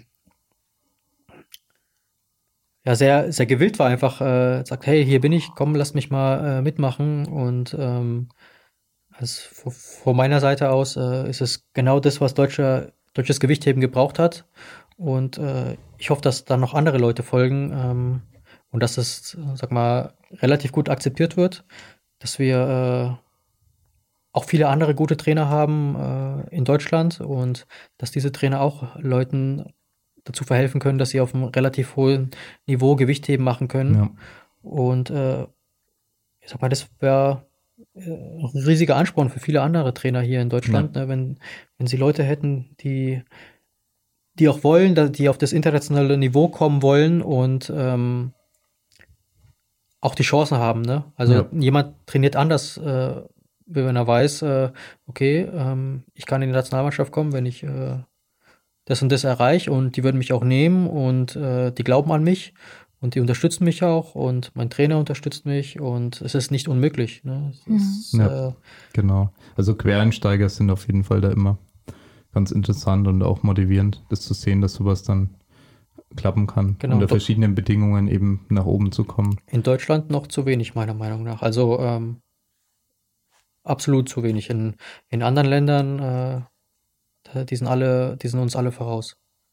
Aber meinst du nicht, dass es dann auch ähm, daran liegt, dass ja vielleicht in anderen Ländern viel mehr Möglichkeiten das gibt? Also ich meine, jetzt im Vergleich zu den USA, da ist ja, glaube ich, CrossFit einfach schon ein viel größerer Sport und der ist viel mehr in der normalen Gesellschaft angekommen, dass da wirklich, ähm, ja, keine Ahnung, normal, normale Menschen, die jetzt vielleicht nicht hm. die, die völligen Sportskanonen waren, da diesen Sport anfangen. Ähm, Amerika ist absolute Ausnahmeerscheinung und ja. die haben äh, sehr, sehr, sehr viele Sachen richtig gemacht und ähm, sag mal deswegen. Was Sport angeht. Was, was Gewicht, was, also was der Gewichthebenverband äh, ja. jetzt in den letzten ähm, sagen sechs, sieben Jahren gemacht hat. Also die hatten auch sehr viele, äh, sag mal, administrative und äh, sag mal, Organisationsschwierigkeiten in ihrem Verband, wo auch nicht alles glatt gelaufen ist vor vielen Jahren. Dann haben sie irgendwann mal den Geschäftsführer gewechselt und ähm, also was der jetzt auf die Beine gestellt hat mit den Strukturen, die sie geschaffen haben und vor den Problemen, die sie standen. Die hatten ja auch so ein olympisches äh, Zentrum. Da wurde Gewichtheben rausgekickt, äh, als er angefangen hat. Und trotzdem ist jetzt Amerika, ähm, sag mal, das erfolgreichste dopingfreie Land im Gewichtheben in, in, in den letzten Jahren. Und alles, was bei den Jugend äh, ähm, Junioren, alles, was danach kommt, und in der breiten Masse an der, in der Leistung, ne, da, ähm, da kannst du in Deutschland heulen, weil das haben wir alles nicht. Ja. Und äh, ist nicht nur ja. auf äh, Deutschland bezogen, äh, nicht nur auf Amerika oder Deutschland, es sind alle anderen Länder auch, äh, unsere ganzen nordischen Länder, die haben alle auch viele, super viele Crossfitterinnen, ähm, die international erfolgreich sind. Ähm, Ungarn auch, ähm, haben auch äh, sehr erfolgreiche Gewichtheberinnen, die aus dem Quereinstieg und sag mal, da kannst du alle anderen Ländern ähm, auch mit Island und äh, da gibt es auch Crossfitterinnen, die äh, gleichzeitig Crossfit und Gewichtheben machen und relativ gut sein können. Also das, das gibt's und das funktioniert. Und ja. ähm, meiner Meinung nach in, äh, sind, ist unser äh, Nachwuchsstamm oder das, was wir jetzt haben für unsere nächsten Olympiaden, es äh, gibt natürlich gute Sportler, aber relativ wenige. Ne? Und ähm, ja. den, den Weg zu gehen und Quereinsteigern die äh, Möglichkeit zu geben oder die, sich da zu öffnen und zu sagen, hey komm, wir machen da mal vielleicht hier einen Lehrgang und äh, da eine Maßnahme für die oder gehen einfach mal zu denen hin, schütteln denen die Hände und sagen, danke, dass du äh, so engagiert bist und äh, wir hoffen, dass du vielleicht mal richtig gut werden kannst. Ähm, Ja. Und wenn du irgendwas brauchst, dann melde dich bei uns. Oder das andere Trainer machen, so wie ich, der versucht, äh, an jeder Ecke irgendwo jemanden äh, äh, ranzuziehen und äh, das ist, äh, das ist Genau. eine Entwicklung, die in der Breite stattfinden muss. Und ich denke, dass wir in Deutschland da auch wachsen. Also ähm, gibt ganz viele tolle Trainer und engagierte Leute, die ähm, da aktiv sind. Und äh, sag mal, das ist auch meine große Motivation. Ähm, es macht einfach Spaß, wenn ich sehe, dass äh, immer mehr Leute da aktiv werden und äh, auch der, sag mal, der Status des Trainers, äh, Gewichthebertrainers, dann auch ähm, etwas mehr Respekt und äh, ja, ja, Respekt in der Szene bekommt, ne? Ja. weil sonst äh, immer nur ähm, sind sonst, sonst nur die Athleten, aber dass man auch vielleicht in, äh, in fünf Jahren dann so jeder Gewichtheber sagen kann, okay, das sind die zehn Trainer, die ich in Deutschland kenne und die sind sehr erfolgreich und bei einem von Ja. denen will ich trainieren, so wie es in Amerika zum Beispiel auch ist, ne? Ja, Aber das hängt dann natürlich auch an den Trainern, dass sie so ein bisschen Selbstmarketing äh, betreiben, was in Genau. Deutschland dann relativ in äh, Deutschland wenig ist es noch sehr gering. Ja. sehr gering Vor allem im und- Gewichtheben. Ja, schließe das- mich auch selber mit ein, ne? Ähm, Also da macht man das einfach nicht groß. Das ist auch Ja, aber hängt Social es. Media. So, ja. ich bin, ich bin Gewichtheber-Coach. Ja, Im Social Media ist das ganz, ganz wenig vertreten. Nicht unbedingt auch jetzt negativ das Ganze zu sehen. Die konzentrieren sich, glaube ich, auch einfach darauf, ein guter Trainer zu sein. Und das ist wohl, denke ich, auch der wichtigere Part, als jetzt immer das Marketing nach oben zu fahren. Und ja, es kommt natürlich darauf an, wie viel ähm, monetäre Entschädigung hat man dadurch oder überhaupt oder macht man es komplett ehrenamtlich und wie viel zusätzliche Zeit kann man dann überhaupt noch in Marketing reinstecken und in Deutschland macht man das primär ehrenamtlich einfach. ja, ich glaube, das ist halt, ähm, ja, da ist es viel mehr an die Vereine gebunden, ähm, weil es ja auch, denke ich, viel mehr der Hobbysport ist, als jetzt ähm, in den USA oder so. Also klar, natürlich in, in ähm, bei den Profisportlern, aber da ist es was anderes, aber da ist wahrscheinlich dann, ja, die, die werden wahrscheinlich nicht groß überlegen, von wem lasse ich mich jetzt trainieren. Ähm, aber im Gegensatz zum Powerlifting ist es ja jetzt auch nicht so, dass ich ähm, einfach jemanden einen Plan geben kann, weil der gute Coach sitzt halt am anderen Ende von, von Deutschland. Ähm, kann ich beim Powerlifting, glaube ich, recht unkompliziert machen. Also so habe Genau. ich auch angefangen. Während jetzt aber beim Gewichtheben, wo ich jetzt hier ein paar Wochen lang alleine war, weil ähm, hier Kontaktverbot war, ähm, habe ich gemerkt, alleine macht es mir einerseits nicht so viel Spaß und andererseits habe ich halt auch so das Gefühl, ich komme da nicht so weiter, weil das eben, wie wir ja vorhin schon gehört haben, ein schneller Sport ist und einfach so viel passiert in einer Übung, während ich beim Kraft-3-Kampf nur einmal in die Hocke gehe und wieder aufstehe. Also sehr banal ge- ausgedrückt, aber so Ja. kommt mir der Vergleich vor. Also das ist einfach So der technisch komplexeste Mhm. Kraftsport einfach. ja, dass, dass es einfach viel schwieriger ist da Mhm. jetzt. Es ist, es ist tatsächlich schwieriger, aber wie du auch gesagt hast, ähm, dir macht es natürlich auch mehr Spaß, wenn ich da bin. Ja. Ähm, aber ähm, ich denke mal, dass ähm, ich das zum Beispiel genauso gut mit dir hinbekommen hätte, äh, wenn wir uns nie gesehen hätten. Ne? Dann wird es halt äh, Videofeedback geben und äh, ich würde es dir sehr genau erklären. Und vielleicht dauert es mal ein, zwei Wochen länger, bis mal irgendwas klickt, weil ich nicht, äh, sag mal, on the fly irgendeine ähm, Veränderung ähm, bei dir bewirken kann.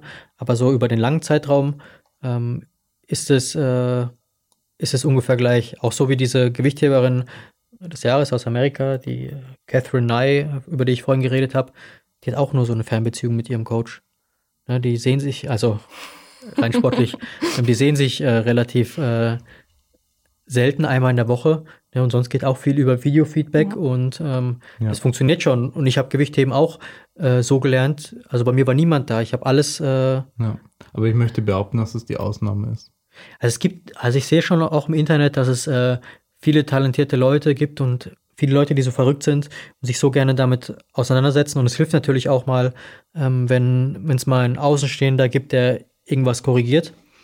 Aber man darf äh, sich auch nicht in diesen technischen äh, Feinheiten verlieren. Ja. Also ähm, ich sag mal, lieber macht jemand irgendwas sehr imperfekt und äh, bleibt dran und äh, über die Zeit korrigiert das. Also wenn ihr alte Videos von mir seht, äh, wie ich gehoben habe, das hat auch nichts mit, äh, mit Gut und Böse zu tun gehabt, sondern es war halt einfach irgendwas. Ich habe mir damals gab es auch nicht so viele Videos bei, ja. bei YouTube. Ne? Ich habe mir irgendwas angeschaut. Ich habe teilweise Bilder angeguckt, weil es keine richtigen Videos gab. Ja.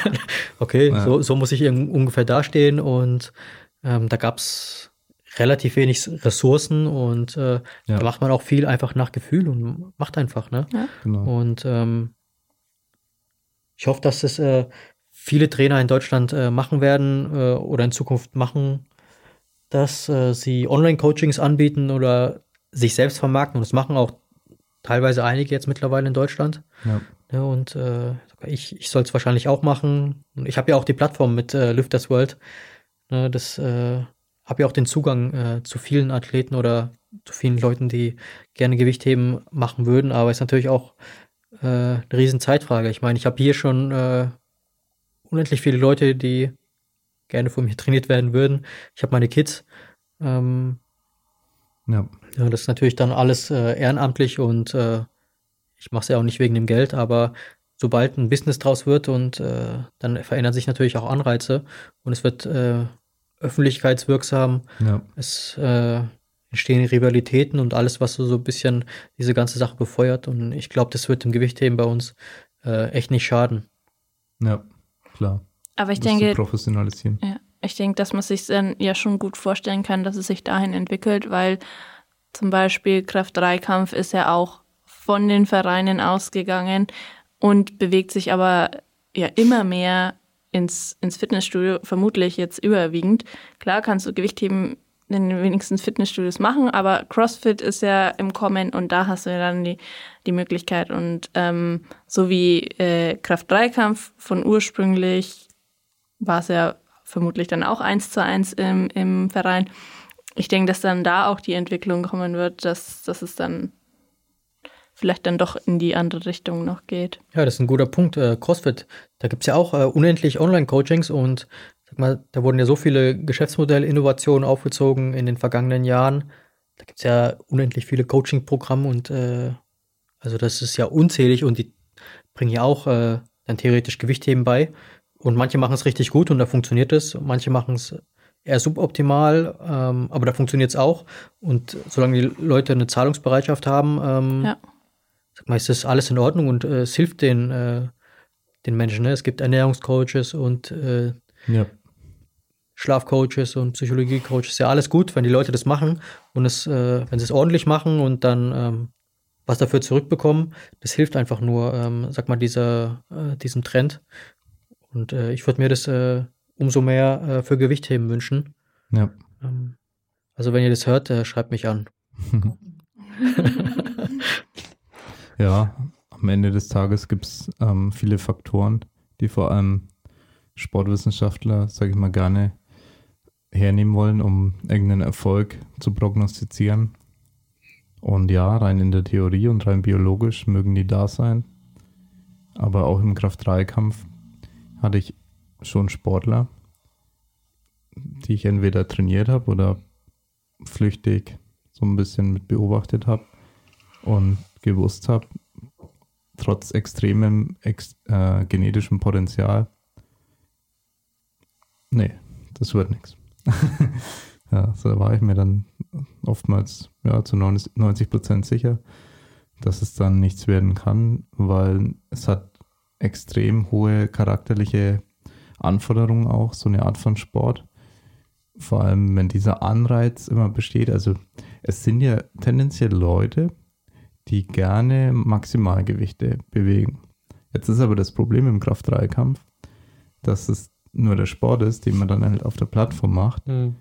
Im, Im Gewichtheben ist es ein bisschen anders. Da ist der Sport im Training ein bisschen näher dran an dem, was auf der Plattform passiert. Aber es gibt halt viele Athleten, die besonders dann ähm, erst ihre maximale Leistung erreichen, wie zum Beispiel ein prominentes Beispiel wie Jesse Norris, der seine Achterwiederholungen mit relativ leichten Gewichten an die ganze Zeit macht und so aber seine Einser, sein Einser Maximum am besten abrufen kann. Und da gibt es einige Athleten und das widerspricht sich halt irgendwo dann. Und da ist natürlich eine extreme charakterliche Anforderung da und auch generell jetzt unabhängig vom Kraft-3-Kampf, denke ich, ist diese, diese Willenskraft, einfach dran zu bleiben, das Entscheidendste und natürlich diese Lebensfaktoren, die auch niemand, weil du gemeint hast, der eine Trainer, der hat dann auch falsch gelegen, die externen Lebensfaktoren, die kann man nie prognostizieren. Der, der kann, da können Sachen dabei sein, die den talentiertesten Athleten so stark einschränken. Sei es auch nur Stress durch persönliche Beziehungen, Lebensweg etc., was dazu führen kann, dass der Athlet einfach nicht mehr so gut adaptieren kann, weil ähm, physiologischer und psychologischer Stress teilweise nicht so gut hormonell auseinandergehalten werden kann, etc. Und deswegen ist es wirklich sehr kompliziert, dann zu sagen, dieser Sportler wird sehr gut. Manchmal weiß man vielleicht, dass es der Sportler ziemlich sicher nicht schaffen wird. Also das ist oftmals leichter zu prognostizieren, ähm, weil vielleicht der überhaupt nicht charakterlich geeignet ist oder vielleicht auch manchmal genetisch überhaupt nicht geeignet ist. Also da gibt es einfach so Fälle und damit muss man klarkommen in unserer Gesellschaft, dass, dass so eine gewisse Veranlagung einfach eine extreme Rolle spielen kann. Grüße an Tobi gehen raus. Und dass man, ja, das ist eben, okay, das war fies. Ja, das schneiden wir raus. Die Wahrheit schneiden wir nicht raus. ähm, Tobias Pacho, Mörtel. ja, sollten wir vielleicht das, das Bild in die Beschreibung. Das kommt im nächsten Vlog. Ja. Im, Im, nächsten Vlog. Äh, ja. Ich habe heute herausgefunden, äh, wessen Doppelgänger ähm, oder dass Tobis Doppelgänger äh, Hollywood-Star ist und äh, mexikanische Doppelgänger. Okay, genau. Also kannst du euch ja mal anschauen. Ähm, bei der Serie Narcos äh, gibt es einen schwulen Drogendealer und äh, der sieht genauso aus wie Tobi. das ist einfach eins zu eins. Und ja. äh, es wundert mich, dass ihr es euch das noch niemand gesagt hat, weil äh, nee, gut, gut, aber heute hat er einen sehr betonten Schnurrbart äh, gehabt äh, und äh, das ja. war wahrscheinlich der Grund, warum mir das so stark aufgefallen ist, weil ja. der schwule Drogendealer dann, äh, dann genauso der hat schon gute ähnlichen Pornobalken hat, ja. Ja, ja. ja aber ähm, da genau. stimme ich dir auch zu, psychologischer Stress. Ähm, ja, und alle anderen Faktoren. Das sind ja unendlich ja, Faktoren, die, genau. die, die hat man nicht mal alle auf dem Schirm so Sachen, die, die dann einfach passieren. Und also bei Leuten, die talentiert sind, die zwischen 80 und 100 Prozent Talent, da kann alles passieren, glaube ich. Das stimmt, ja. Wir hatten ja, mal in Deutschland ähm, bei der vorletzten Ju Jugendolympiade hatten wir auch einen Athleten gestellt. Also wir hatten ähm, unser Nico Müller, der war jetzt der erfolgreichste deutsche äh, Gewichtheber ähm, Europameister und äh, Top-Athlet, der war bei den äh, bei diesen äh, Junioren-Olympiaden dabei. Ja. Das ist schon ein gutes Zeichen, wenn man da dabei ist, dann gehört man schon, äh, sag mal, zu den Top-Athleten in seiner Altersklasse. Wir hatten ähm, dann ähm, vier Jahre später dann noch eingestellt, einen Sportler aus äh, Chemnitz und äh, der hört dann einfach äh, ein, zwei Jahre später auf mit Gewichtheben. Und äh, ja. das ist natürlich äh, schwierig. Ähm, ja. Aber Klar, das äh, kann, das kein, nie, kann kein Trainer voraussagen und ähm, ja. weiß nie, aus was für Verhältnissen der Mensch kommt und hat natürlich dann irgendeine bestimmte Arbeitseinstellung. Ähm, ja. Es ist dann unterschiedlich, aber ja. ja, mal, so ist es halt. Ich meine, manchmal hat man ein bisschen Zeitdruck, vor allem wenn es dann eher Richtung Schnellkraftsport geht. Da sagt man dann, okay, ab einem gewissen Alter wird man einfach langsamer das äh, tritt einfach viel schneller ein als jetzt die physische Maximalkraft, die zum Teil erst mit 50, 60 Jahren so richtig brachial einbricht. Und deswegen würde ich auch jedem Powerlifter raten, oftmals den Gang wirklich runterzuschalten und zu sagen oder zu realisieren, dass sie wahrscheinlich die besseren Athleten langfristig werden, wenn sie nicht die ganze Zeit durchpushen, chronische Verletzungen immer wieder hervorrufen und ja, beziehungsweise zu provozieren dadurch, dass sie einfach relativ monoton trainieren und keine Pause machen wollen, weil sie ja gerade wieder die Ziele haben und nächste deutsche ja. Meisterschaft und nächste und nächste ja. und die Konkurrenz schläft ja nicht und so weiter und so fort. Ja, ja klar schläft die Konkurrenz nicht, aber irgendwann hat die sich auch aus dem Ausgeschossen sozusagen. Ja, da stimme ich dir zu. Also ähm, Gewichtheben wahrscheinlich genauso. Und, äh, das gleiche, was ich, äh, schlägt so ein bisschen mit in die Kerbe, was ich vorhin erwähnt habe, dass du einfach an den Zeitpunkt kommst, wo du schon relativ am Maximum bist. Und äh, ist egal, ob dieser Zeitpunkt äh, irgendwie 2022 oder 2023 äh, ist, so retrospektiv, wenn man jetzt schon mal da war. Also mir wäre es absolut wurscht, wann ich äh, jetzt meine beste Zeit gehabt hätte. Ähm, und ich weiß auch, dass ich jetzt zum Beispiel ähm, nicht mehr so oft auf dieses Level komme, auf dem ich mal war. Ja.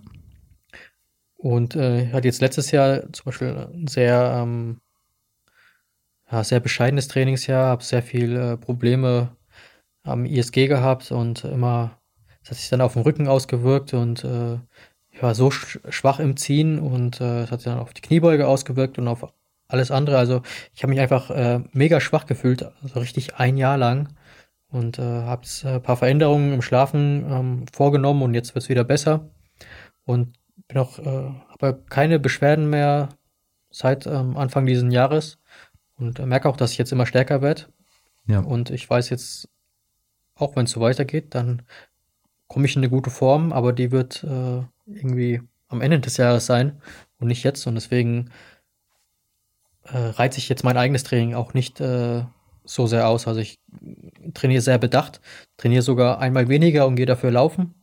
Ne, weil äh, in der jetzigen Phase kann ich es mir erlauben und äh, ich muss erstmal so eine Grundlage aufbauen, damit ich äh, sag mal, wieder so stark werden kann, dass ich äh, mein, an, an, meine Bestleistung rankommen kann. Ja. Oder an, an, die Phase, wo ich am stärksten war. Und, äh, ich denke mir oft, äh, wie kann es sein, dass ich so stark war damals?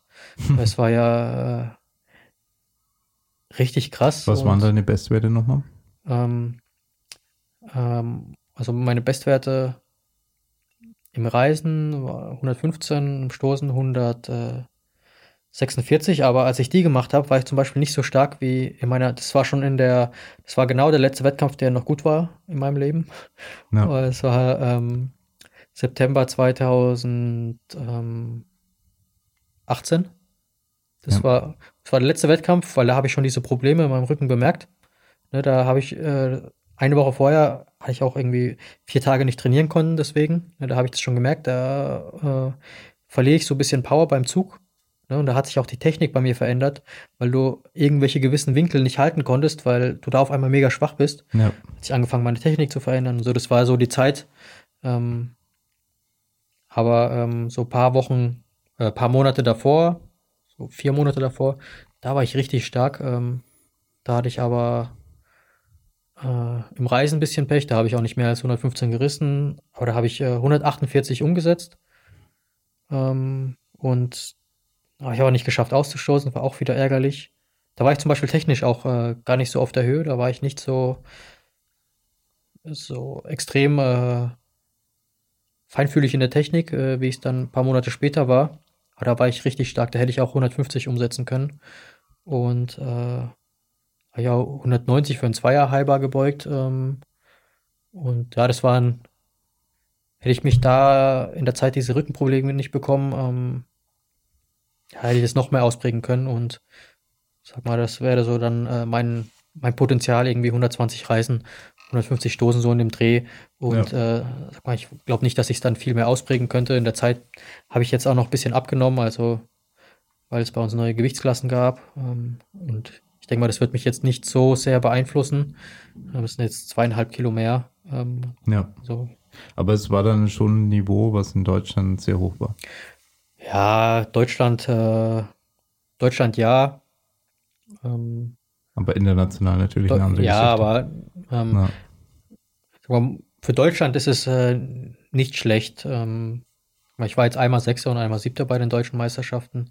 Jetzt, äh, wenn ich aber Top von relativ vielen Leuten. Ja. Und erstmal zu qualifizieren ist ja bei den Männern. Das ist schon so. schwer, ja. Für ja. viele Leute ist es schon schwer. Ja, ähm. Also das, da habe ich mich mit vielen nämlich schon unterhalten gehabt, dass die meisten äh, zu mir halt gesagt haben, ja, ist komplett un unrealistisch für sie. Ja, man, man, muss lange ja. trainieren und äh, beim Gewichtheben, Männergewichtheben ist tatsächlich so, da musst du echt, je nachdem wie talentiert du bist, brauchst du zwei, drei, vier Jahre, um auf das Level zu kommen. Ne, das ist nicht so, das, das ist kein Geschenk. Ne, bei den Frauen ist es noch so, war das bis vor Jahren, äh, ist gut, wenn du laufen kannst und stehen, dann bist du dabei. Ne? Und äh, jetzt haben die die äh, Norm für die Frauen auch äh, angehoben. Ja. Und sag mal, wenn Lea jetzt zum Beispiel, die würde in der Klasse bis 59, würdest du äh, 130 Kilo brauchen oder 125, irgendwie sowas im Dreh. Also es wäre ungefähr ähm, Ich hab 50 gedacht, Kilo, So viel wolltest du stoßen. 50 Kilo Reisen und äh, 75 Stoßen. Ja. Ne? So in einem Dreh, das so die Leistung, ist es, ist es machbar. Ne? Aber das ist jetzt nichts, äh, wo wir sagen, das äh, schaffen wir dieses Ja. Jahr noch. Ne? Wenn, wenn, wenn, wenn du es Ja. äh, langfristig und äh, klug planst. Ja. Ne? Und, klar. Gut, man weiß natürlich nie, ich sage immer, äh, jeder Athlet ist eine Wundertüte, aber ähm, sag mal, die Annalena hat mich äh, zum Beispiel auch äh, sehr überrascht. Ne? Sie ist auch sehr gut geworden, oder? Genau, also ähm, Annalena macht aber auch wirklich ähm, alles sehr minutiös, so wie ich es ihr sag und die ist da echt Ja. äh, auch genauso professionell wie die Lea, wenn ich da was sag und die versucht es umzusetzen und äh, nimmt es auch ernst und ihr ist das auch relativ wichtig und äh, Ja. sie hat am Anfang eine sehr, ähm, ja, ähm, sag mal, imperfekte Technik durch ihr äh, äh, Cross, ähm, Crossfit-Training äh, mitgebracht. Also da waren viele Sachen ähm, nicht so, wie sie sein Sie war sollten. damals noch im Crossbunker, ganz am Anfang, glaube ich. Genau, so ein, äh, also so ein äh, Fake-Crossfit-Ableger hier in Bayreuth, ne? Ja. da wo auch viele Leute trainieren und ähm, ich möchte nicht sagen, dass die Leute dort alles falsch beibringen, aber ich sag mal, im, im Vergleich zu meinen Vorstellungen von Technik Ja. ähm, oder was, äh, was ich an sie fordern würde, damit ich langfristig mit ihr zusammenarbeiten, äh, da mussten ein paar Änderungen stattfinden. Es hat auch relativ lange gedauert. Aber jetzt mittlerweile ähm, trainiert echt top und bei ihr ist, hat es relativ gut funktioniert, wie du schon erwähnt hast, ähm, diese Langfristigkeit. Also Ja. du brauchst ja immer so eine Anpassungsreserve, dass du immer noch ein bisschen härter trainieren kannst oder immer noch so ein äh, bisschen, ähm, ja, bisschen was drauflegen kannst. Also wir haben niemals zu keinem Zeitpunkt ähm, so hart trainiert, wie wir konnten Ja. Sondern immer nur so viel, wie wir gebraucht haben, um besser zu werden. Ne, Und wenn da die Technik dein limitierender Faktor ist, dann äh, musst du nicht äh, die mega schweren Gewichte äh, haben bei Kniebeugen und bei Zügen, dann kannst du ein bisschen leichter trainieren. Ja, und dann hat der Körper jedes Mal immer noch die Chance gehabt, immer noch einen neuen Reiz, immer noch äh, sich zu verbessern. Ja, und jetzt äh, sind wir, jetzt vor Corona-Zeit, äh, haben wir jetzt die Trainings, Trainingsumfänge erhöht und sie ist dann von drei auf vier auf fünfmal Training in der Woche äh, umgestiegen. Und was waren jetzt Ihre Bestwerte so inzwischen? Ähm, ja, sie hat äh, inzwischen hat sie, äh, gut, wenn sie das jetzt anhört und ich sag's falsch, will immer mit diesen äh, 54 Kilo im Reisen und äh, 71 im Stoßen. Ja, das ist doch schon ganz ordentlich. Klasse bis 55. Ja, Ja, ist äh, es ist super, wenn, wenn ich man sich. nicht. Naja, ist äh, über deinem Zweikampf. Ja, deutlich. äh, Niveau, ähm, wenn man sich anschaut, ähm, wo sie angefangen hat und äh, welche, welche technischen ähm, Fortschritte sie gemacht hat. Ne? Ähm, Ja. Also wenn man sich das anschaut, äh, ist sehr beeindruckend und ähm, das äh, liegt aber nicht nur an mir, sondern auch an ihr, wie sie äh, dran geblieben ist und was, für mir Willen, besonders was, was für einen Willen sie hat. Hm. Ne? Ähm, war jedes Training da und äh, hat sich immer aufs Training gefreut. Ja. Und klar gibt es auch Momente, wo man sich mal ein bisschen zankt und äh, äh, wie es halt so ist zwischen äh, Trainer und Sportler, aber ähm, ja, ich sag äh, Hut ab, äh, wie sie das durchgezogen hat. ja, Und ähm, ne, sie hat letztes Jahr das Jahr gestartet mit irgendwie vier, fünf Kilo unter der Norm für die deutsche Meisterschaft. Und nach der Saison war sie äh, ähm, war sie vier Kilo, nee, fünf Kilo über der Norm. Ne? Das, also sie hat äh, sich von jemandem, der da noch ein bisschen danach greift, bei der deutschen Meisterschaft dabei zu sein, jemand, zu jemandem entwickelt, der sich da locker dafür qualifiziert. Ja. ja. und das ist, äh, also ich weiß noch selber aus meiner Zeit, wo das bei mir für, für mich ein Problem war. Das ist schon ein gewaltiger Schritt. ja, Ähm, sozusagen, cool. ich bin jemand, der gerne dabei sein möchte. ja. Und jetzt, äh, okay, ich bin ein etablierter Teilnehmer, das ist äh, natürlich schon cool. Ähm, vor allem, wenn die Normen dann halt angehoben werden.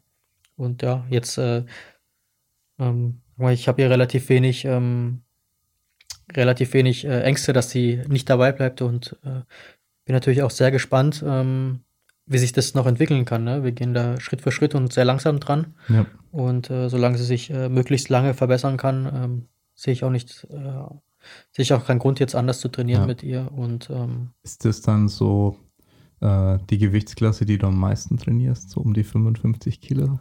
Wenn der Lea vielleicht noch reinfällt und dann Julia und Annalena. Äh,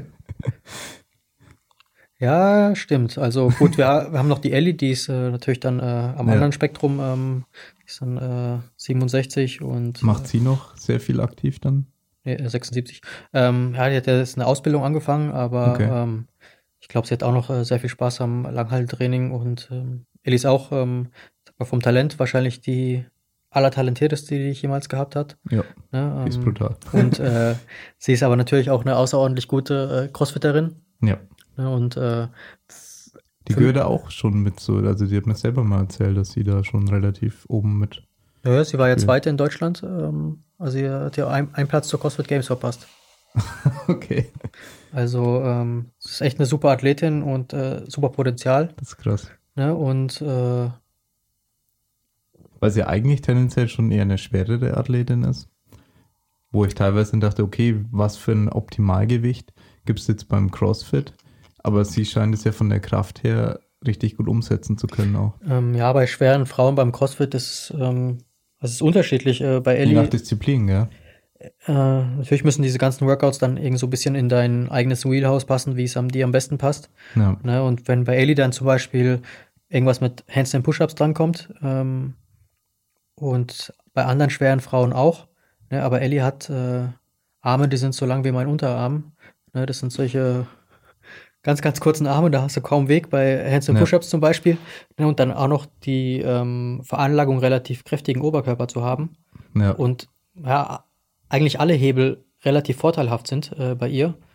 Ähm, Sie ist ja auch nicht so groß, oder? Ähm, ja, auch nicht so groß, Ja. ne? ja. Ähm, ungefähr Erzähl so. die Schultern, die du gerne hättest. Ja, ja. Ich meine, deine Schultern sind auch schon anabol. Ich meine, wir Ja. haben ja vor kurzem ein Beweisfoto auch gehabt, äh, dass du eventuell nicht komplett netty bist. Äh, das hat unsere Überwachungskamera im Gym gemacht. Ja. Ja, Deswegen halt- haben wir sie aufgestellt, um äh, so Half-Netties Hm. aufzuspüren im Gym. Ja. Ertappt. Da bin ich auch durchgefallen, bestimmt. Hast dich schon mal umgezogen, ne? Hä? Nee, noch Hast du im nicht. Sport-BH jetzt Ach so. Ja gut, ich ziehe mich Ja. nächstes Mal um, wenn Alarm Weil ich ein T-Shirt vergessen hatte. Also, Ja. ja. Ja. Ja, nee. Ellie ist auf jeden Fall äh, auch eine Ausnahmeathletin, ähm, aber natürlich auch im, im, im CrossFit äh, unheimlich gut.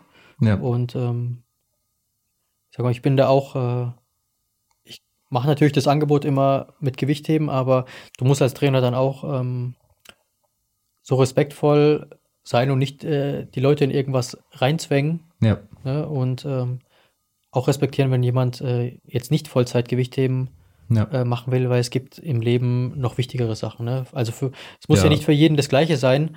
Ähm, also für mich ist das Allergrößte. Mir macht das so viel Spaß, äh, Ja. Ge Gewichtheben zu trainieren oder allgemein äh, Krafttraining zu machen. ja. Ähm, aber im Endeffekt gibt es auch äh, wichtigere Sachen im Leben und äh, wenn sie das äh, für sich so entscheidet und vor allem sie ist ja noch jung. Ich meine, wie wir es gesehen haben bei der Patricia, die kam mit 32, stürzt sie noch in die Gewichtheber-Nationalmannschaft. ja. Ja, wer, wer weiß, vielleicht, äh, keine Ahnung, sagt die Ellie mit 28, 29, hey, ich probiere es jetzt nochmal voll durchziehen mit Gewichtheben. ja.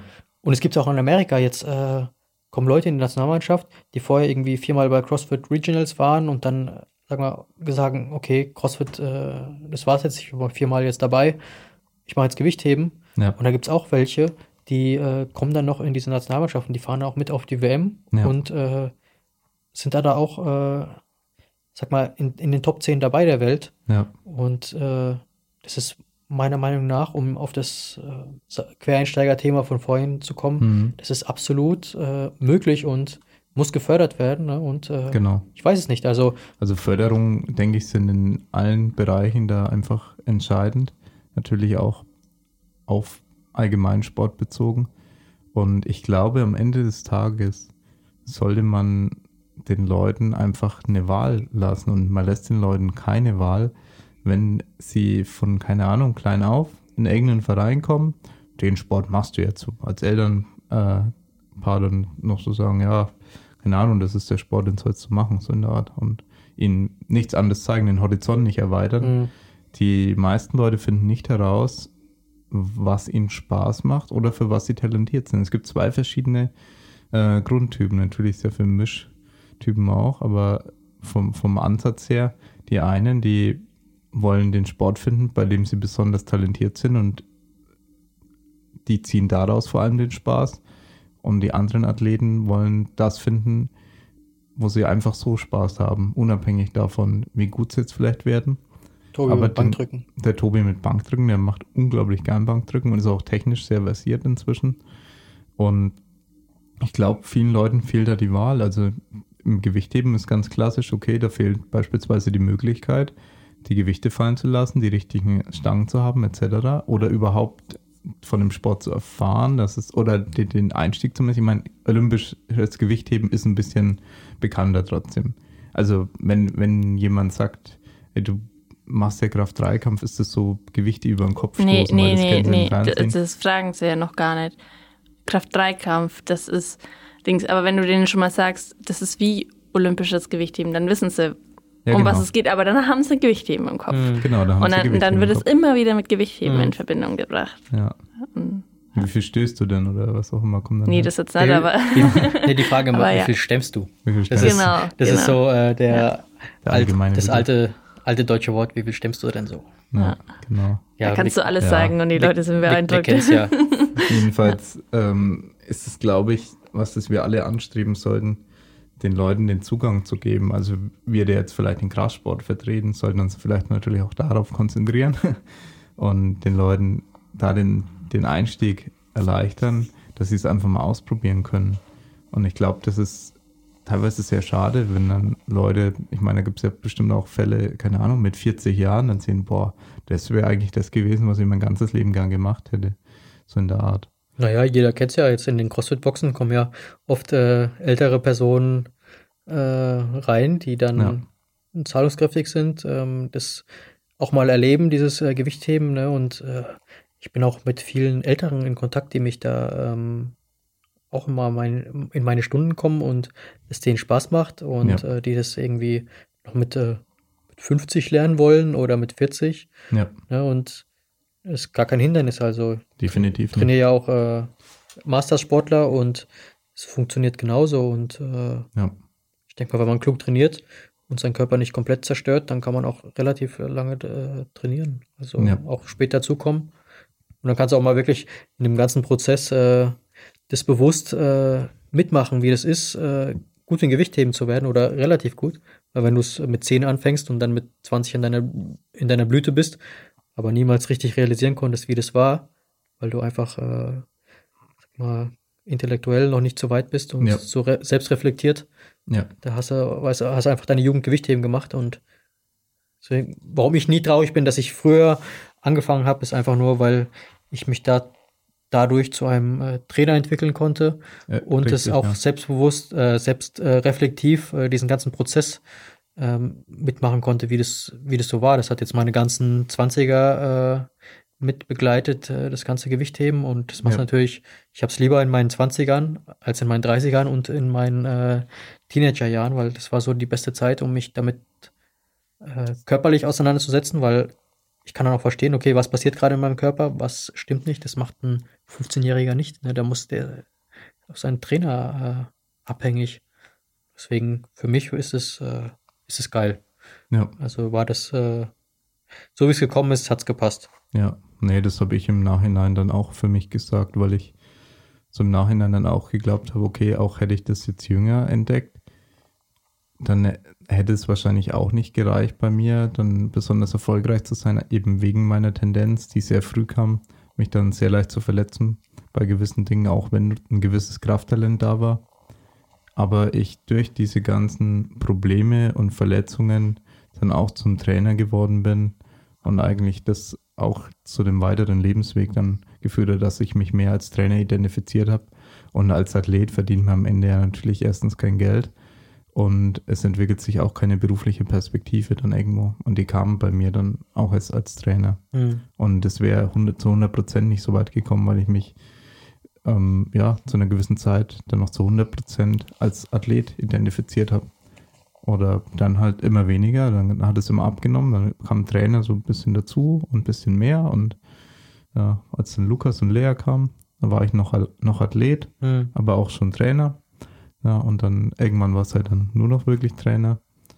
Und ja, also ich bin da, denke ich, in der gleichen Situation, dass ich sage, ich habe das gern gemacht und ich habe auch die Zeit dann als Trainer sehr genossen, auch wenn ich jetzt aktiv das Online-Coaching eben aufgegeben habe. Wobei ich eben sage, wenn es mit Fitnessstudio und so dann hoffentlich in Bayreuth dann irgendwann weitergeht, dass ich dann natürlich wieder ein Trainer sein kann, aber ich ja bewusst die Entscheidung getroffen habe, den psychischen Stress eben als Online-Coach nicht mehr ausgeliefert sein zu wollen, dass ich oder dass ich vielleicht auch nicht dafür geeignet bin, langfristig dieses Online-Coaching zu machen, einfach von meiner Veranlagung her und es zwar gerne gemacht habe, aber ich glaube, dass ich vor Ort hier und da im Fitnessstudio oder halt im, im Powerlifting-Gym, wie auch immer, den Leuten gut helfen kann und gute Tipps geben kann durch die Erfahrung, die ich machen durfte. Aber ich nicht unbedingt ähm, deswegen jetzt Vollzeittrainer bleiben muss, auch wenn ich das Trainersein auf jeden Fall lieben gelernt habe und natürlich auch da hier Lea mit großziehen konnte und das äh, so persönliche Projekte dann ja, als Athlet ja, und dann so persönlich. Wie so ein, Haus, okay, Opa. Wie, so ein, wie so ein Haustier. Ja, dann als Athlet ist ähm, ich war schon immer so klein. Ja. Und das natürlich dann so persönliche Projekte waren mhm. und das einen halt immer mitgeprägt hat und es natürlich auch irgendwo persönliche Erfolge dann waren, wenn man dann international mit dabei war, etc. Klar. Und, da habt ihr auch ja. super Arbeit geleistet, ne? Also ist immer so, wenn man jemanden sieht und er nimmt jemanden, der vorher noch gar nichts äh, gekonnt hat und äh, baut den dann auf, dann weiß man, das ist ein guter Trainer. Ne? Das äh, ist was anderes, als wenn jemand schon gut zu jemandem kommt und der ja. dann nur jemanden vermarktet. Ne? Aber wenn, wenn du jemanden wirklich nimmst, der noch gar nichts konnte oder bei Null anfängt und dem dann alles beibringst, ja. dann. Also Lukas und Lea waren definitiv genau. Wundertüten. Genau. Also bei, bei Lea hatte ich überhaupt keine Ahnung, ob da überhaupt irgendein Talent da ist. So du hast Art. damals noch gemeint, es gibt so eine Methode, um Handgelenke auszumessen und da kann man dann irgendwas ausrechnen. Ja, ja, das äh, ist eine wissenschaftliche Methode, dass du eine gewisse ähm, Korrelation hast. Mhm. Also das hat sich ja, da hast du, hast du mich, damit hast du mich niedriger eingeschätzt. Also ich meine, wir haben das nie ausgemessen, aber ja. du hast gemeint, ich habe kleine Handgelenke. Nee, also von daher müsste, müsstest du einen kleinen Trizeps haben. Ja. Den hast du aber nicht. Genau. Also nimmst du Stoff. ja. Nee, ja. aber äh, genau, das waren ein bisschen Wundertüten. Der, der Lukas war ein super Sportler. Ja. Das, das war eine andere Basis. Lea war kein Sportler. ja, es war ganz interessant, die beiden Perspektiven mal zu haben. Bei Lukas muss ich sagen, habe ich mir teilweise noch, noch mehr erhofft zum Teil. Da kam dann das Limit sehr viel schneller als erwartet, weil er, ja okay, er war einfach schon ein Spitzensportler, dadurch war er vielleicht dann auch sehr schnell am Peak. Ja. Und bei Lea ist dann weit über die Erwartungen hinausgeschossen auch. Mhm. Ja, was so vieles anging. Und ja, aber solche Trainererfahrungen, ich meine, du kennst es ja selber, du hast jetzt auch einige Athleten großgezogen mit. Da ist es halt auch irgendwo, was das sehr erfüllend sein kann und nicht unbedingt. Äh, ich ich finde die eigene Perspektive halt dann immer sehr begrenzt. So, du, das, was du ausrichten kannst auf de, für dich selbst alleine, Klar. ist halt relativ wenig. Also, aber wenn du sagst, keine Ahnung, du beispielsweise Bundestrainer, der 20 Jahre Bundestrainer war und so viele Athleten dann mhm. irgendwie zu Erfolg verholfen hat, dann ist die, die Auswirkung, die du gehabt hast auf den Sport einfach größer, als wärst du selber vielleicht ja. einmal in, bei der Olympia gewesen. Ja, also ich wäre auch lieber selber bei Olympia als hier Trainer zu sein. Aber ähm, ja, ich, ich äh, ja, also also die Erfahrung Olympia und sowas, das ist äh, natürlich dann nochmal was anderes, aber ja. ähm, ich, ich verstehe schon deinen Punkt und ich hatte es ja auch. Äh, Hättest du es komplett getauscht, würdest du im Nachhinein sagen? Du hättest lieber gar, gar keine Trainererfahrung gemacht und wärst einmal erfolgreich als Athlet gewesen? Ja, dann äh, bin ich aber trotzdem noch der gleiche Mensch, der gleich selbstreflektiv ist und ähm, genauso gewillt ist, dann ähm, von anderen zu lernen und äh, dann vielleicht auch einen Mentor gehabt hast. Ähm, meine, daraus kann ja auch äh, einiges entstehen. Ja. Dass wenn du einen guten Mentor und Trainer hast, der dich dann beeinflusst und es geht dann auch auf dich über. Ähm, ja. Aber ich bin auch äh, nicht traurig. Mein Mentor war das Internet und alle Leute, die ich sonst so getroffen habe. ähm, und äh, mal, Gewichtheben ist ja auch biomechanisch äh, trotzdem, trotz der bisschen komplexeren äh, Abläufe sehr dankbar und sag mal, das kann man schon verstehen. Ähm, ja. mit, mit, mit, mit der Zeit und ich bin da absolut bei dir. Das äh, Trainer sein ist auch was Geiles.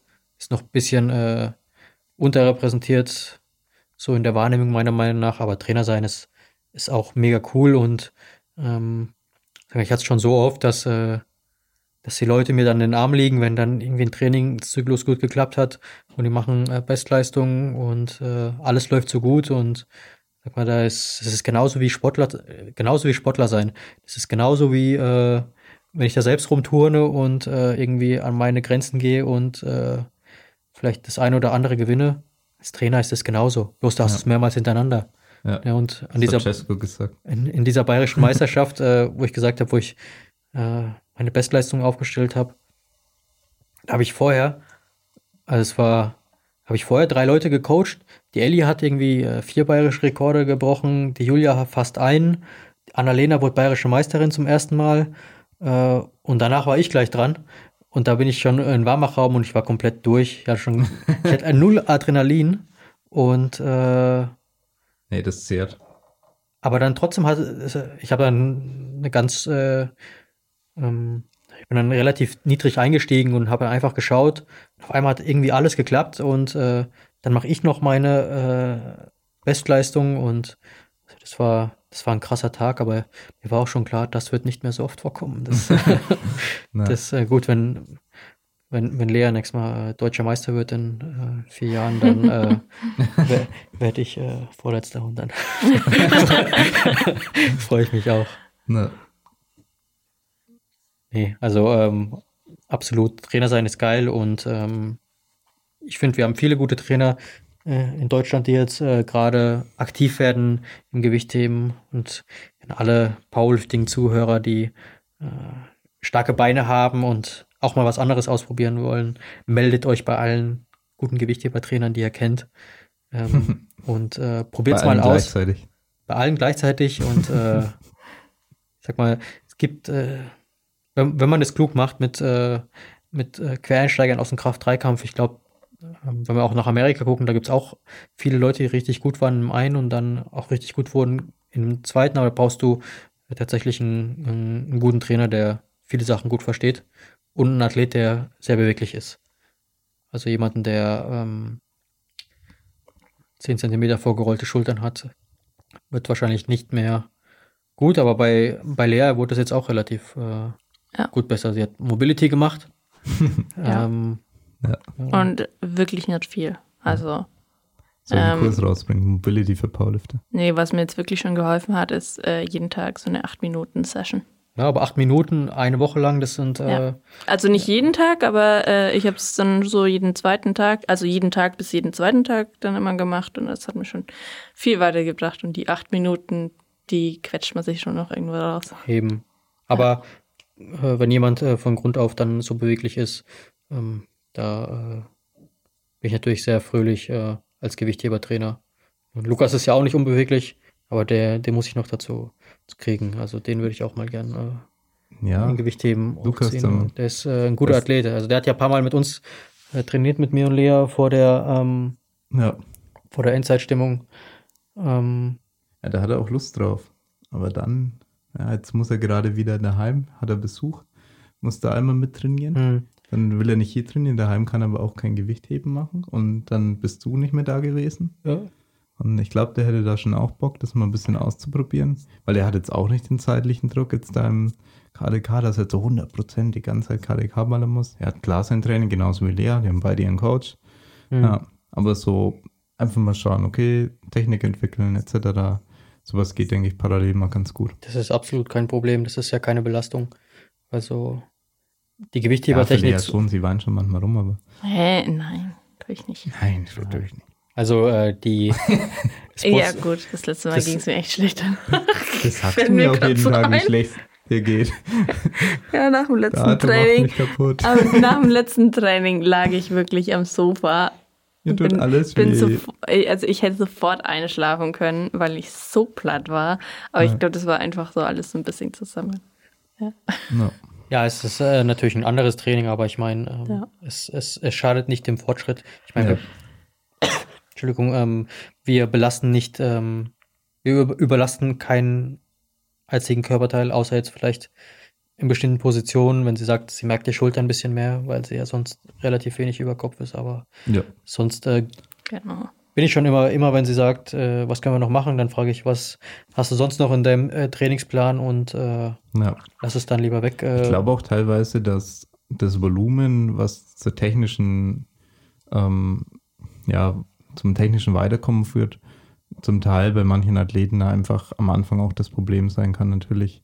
Und dass das vielleicht jetzt, wäre wär das jetzt ein Muskelaufbautraining, also wäre das jetzt das Ziel, Muskelaufbau zu betreiben, dann wäre das wahrscheinlich nicht das richtige äh, Volumen, in Anführungszeichen zum Teil.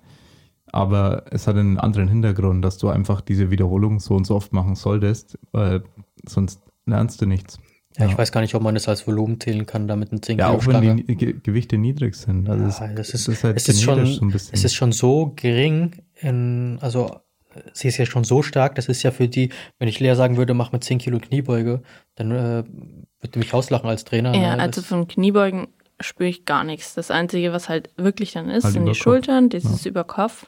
Ja. Aber ja. Ja, es ist halt bei vielen Auch Athleten, da gewöhnt man sich dran ja. und ich glaube, dass das in ein paar Wochen ganz anders ist. Mein typisch Frau ist es jetzt nicht, äh, die, wie Lea darauf reagiert, aber es gibt einige Athleten, die da im Schulterbereich, also vordere Schultermuskulatur vor allem sehr empfindlich dann reagieren oder allgemein Schultermuskulatur. Ja, es kommt natürlich auch darauf an, was so wie, Frequenz und Volumen angeht. Wie du da, ähm, wie du ja. da rangeführt wirst. Ich meine, extra jetzt noch nie ein größeres Gewicht äh, benutzt, ne? Und äh, mir ist es auch relativ unwichtig. Äh, genau. Mir geht es jetzt äh, primär um die Technik und ähm, ja. dann Schritt für Schritt und und ich glaube auch, dass es so passt. So, das, das, ist, das, ist, der Weg und ja. äh, ich orientiere mich auch dann ihren, in ihrem äh, anderen Rahmentrainingsplan, den sie sonst so hat. Und äh, ja. sag mal immer, es kommt immer der andere Trainingsplan first und äh, Gewichtheben-Technik hinterher, weil ich äh, absolut der Meinung bin, dass man das gut vereinen kann. Ja. Und ähm, wenn sie halt dann auch mal schwere Gewichte, ähm, Gewicht heben, ähm, braucht, um besser zu werden, ja. irgendwann einen Zeitplan, dann muss sie ja nicht beide Disziplinen an einem Tag machen, dann reicht es ja auch, wenn sie zum Beispiel nur Reisen an einem Tag macht. Genau. Ja, das ist, äh, das kann man ja alles äh, kombinieren und äh, ja. das äh, sehe ich relativ unproblematisch, ja. wenn man das klug macht. Das stimmt. Ja. Nee, ich glaube, der Roadcaster wird immer heller und hier wird es immer dunkler. Wir haben thematisch, denke ich, sehr viel durchgesprochen zum Thema Gewichtheben. Ich hoffe, das war für alle auch sehr interessant. ja, also für mich war es auf jeden Fall interessant. Ja, ich rede gerne über Gewichtheben. ja. ja. Ich habe auch da einiges Neues gehört. Und ja, bedanke mich auf jeden Fall bei dir, Arthur, dass du dir die Zeit genommen hast, gerne. hierher zu kommen. Gerne. Ich bin übrigens der Typ, der im Vlog immer vor der Tür steht. E-Arthur 90 etc. E-Arthur 90, ja. Und sehr in jedem Vlog. In jedem, in jedem Vlog war ich bis jetzt, ne? Ja, in jedem. Genau. In jedem. Ja, und wenn du mal nicht drin bist, dann schneiden wir eine alte Szene rein. Ja. Genau, immer den gleichen, wie ja. ich immer reinkomme. Oder so, ein Foto, einfach so random. So, Oder ihr, äh, ganz kurz verlinken.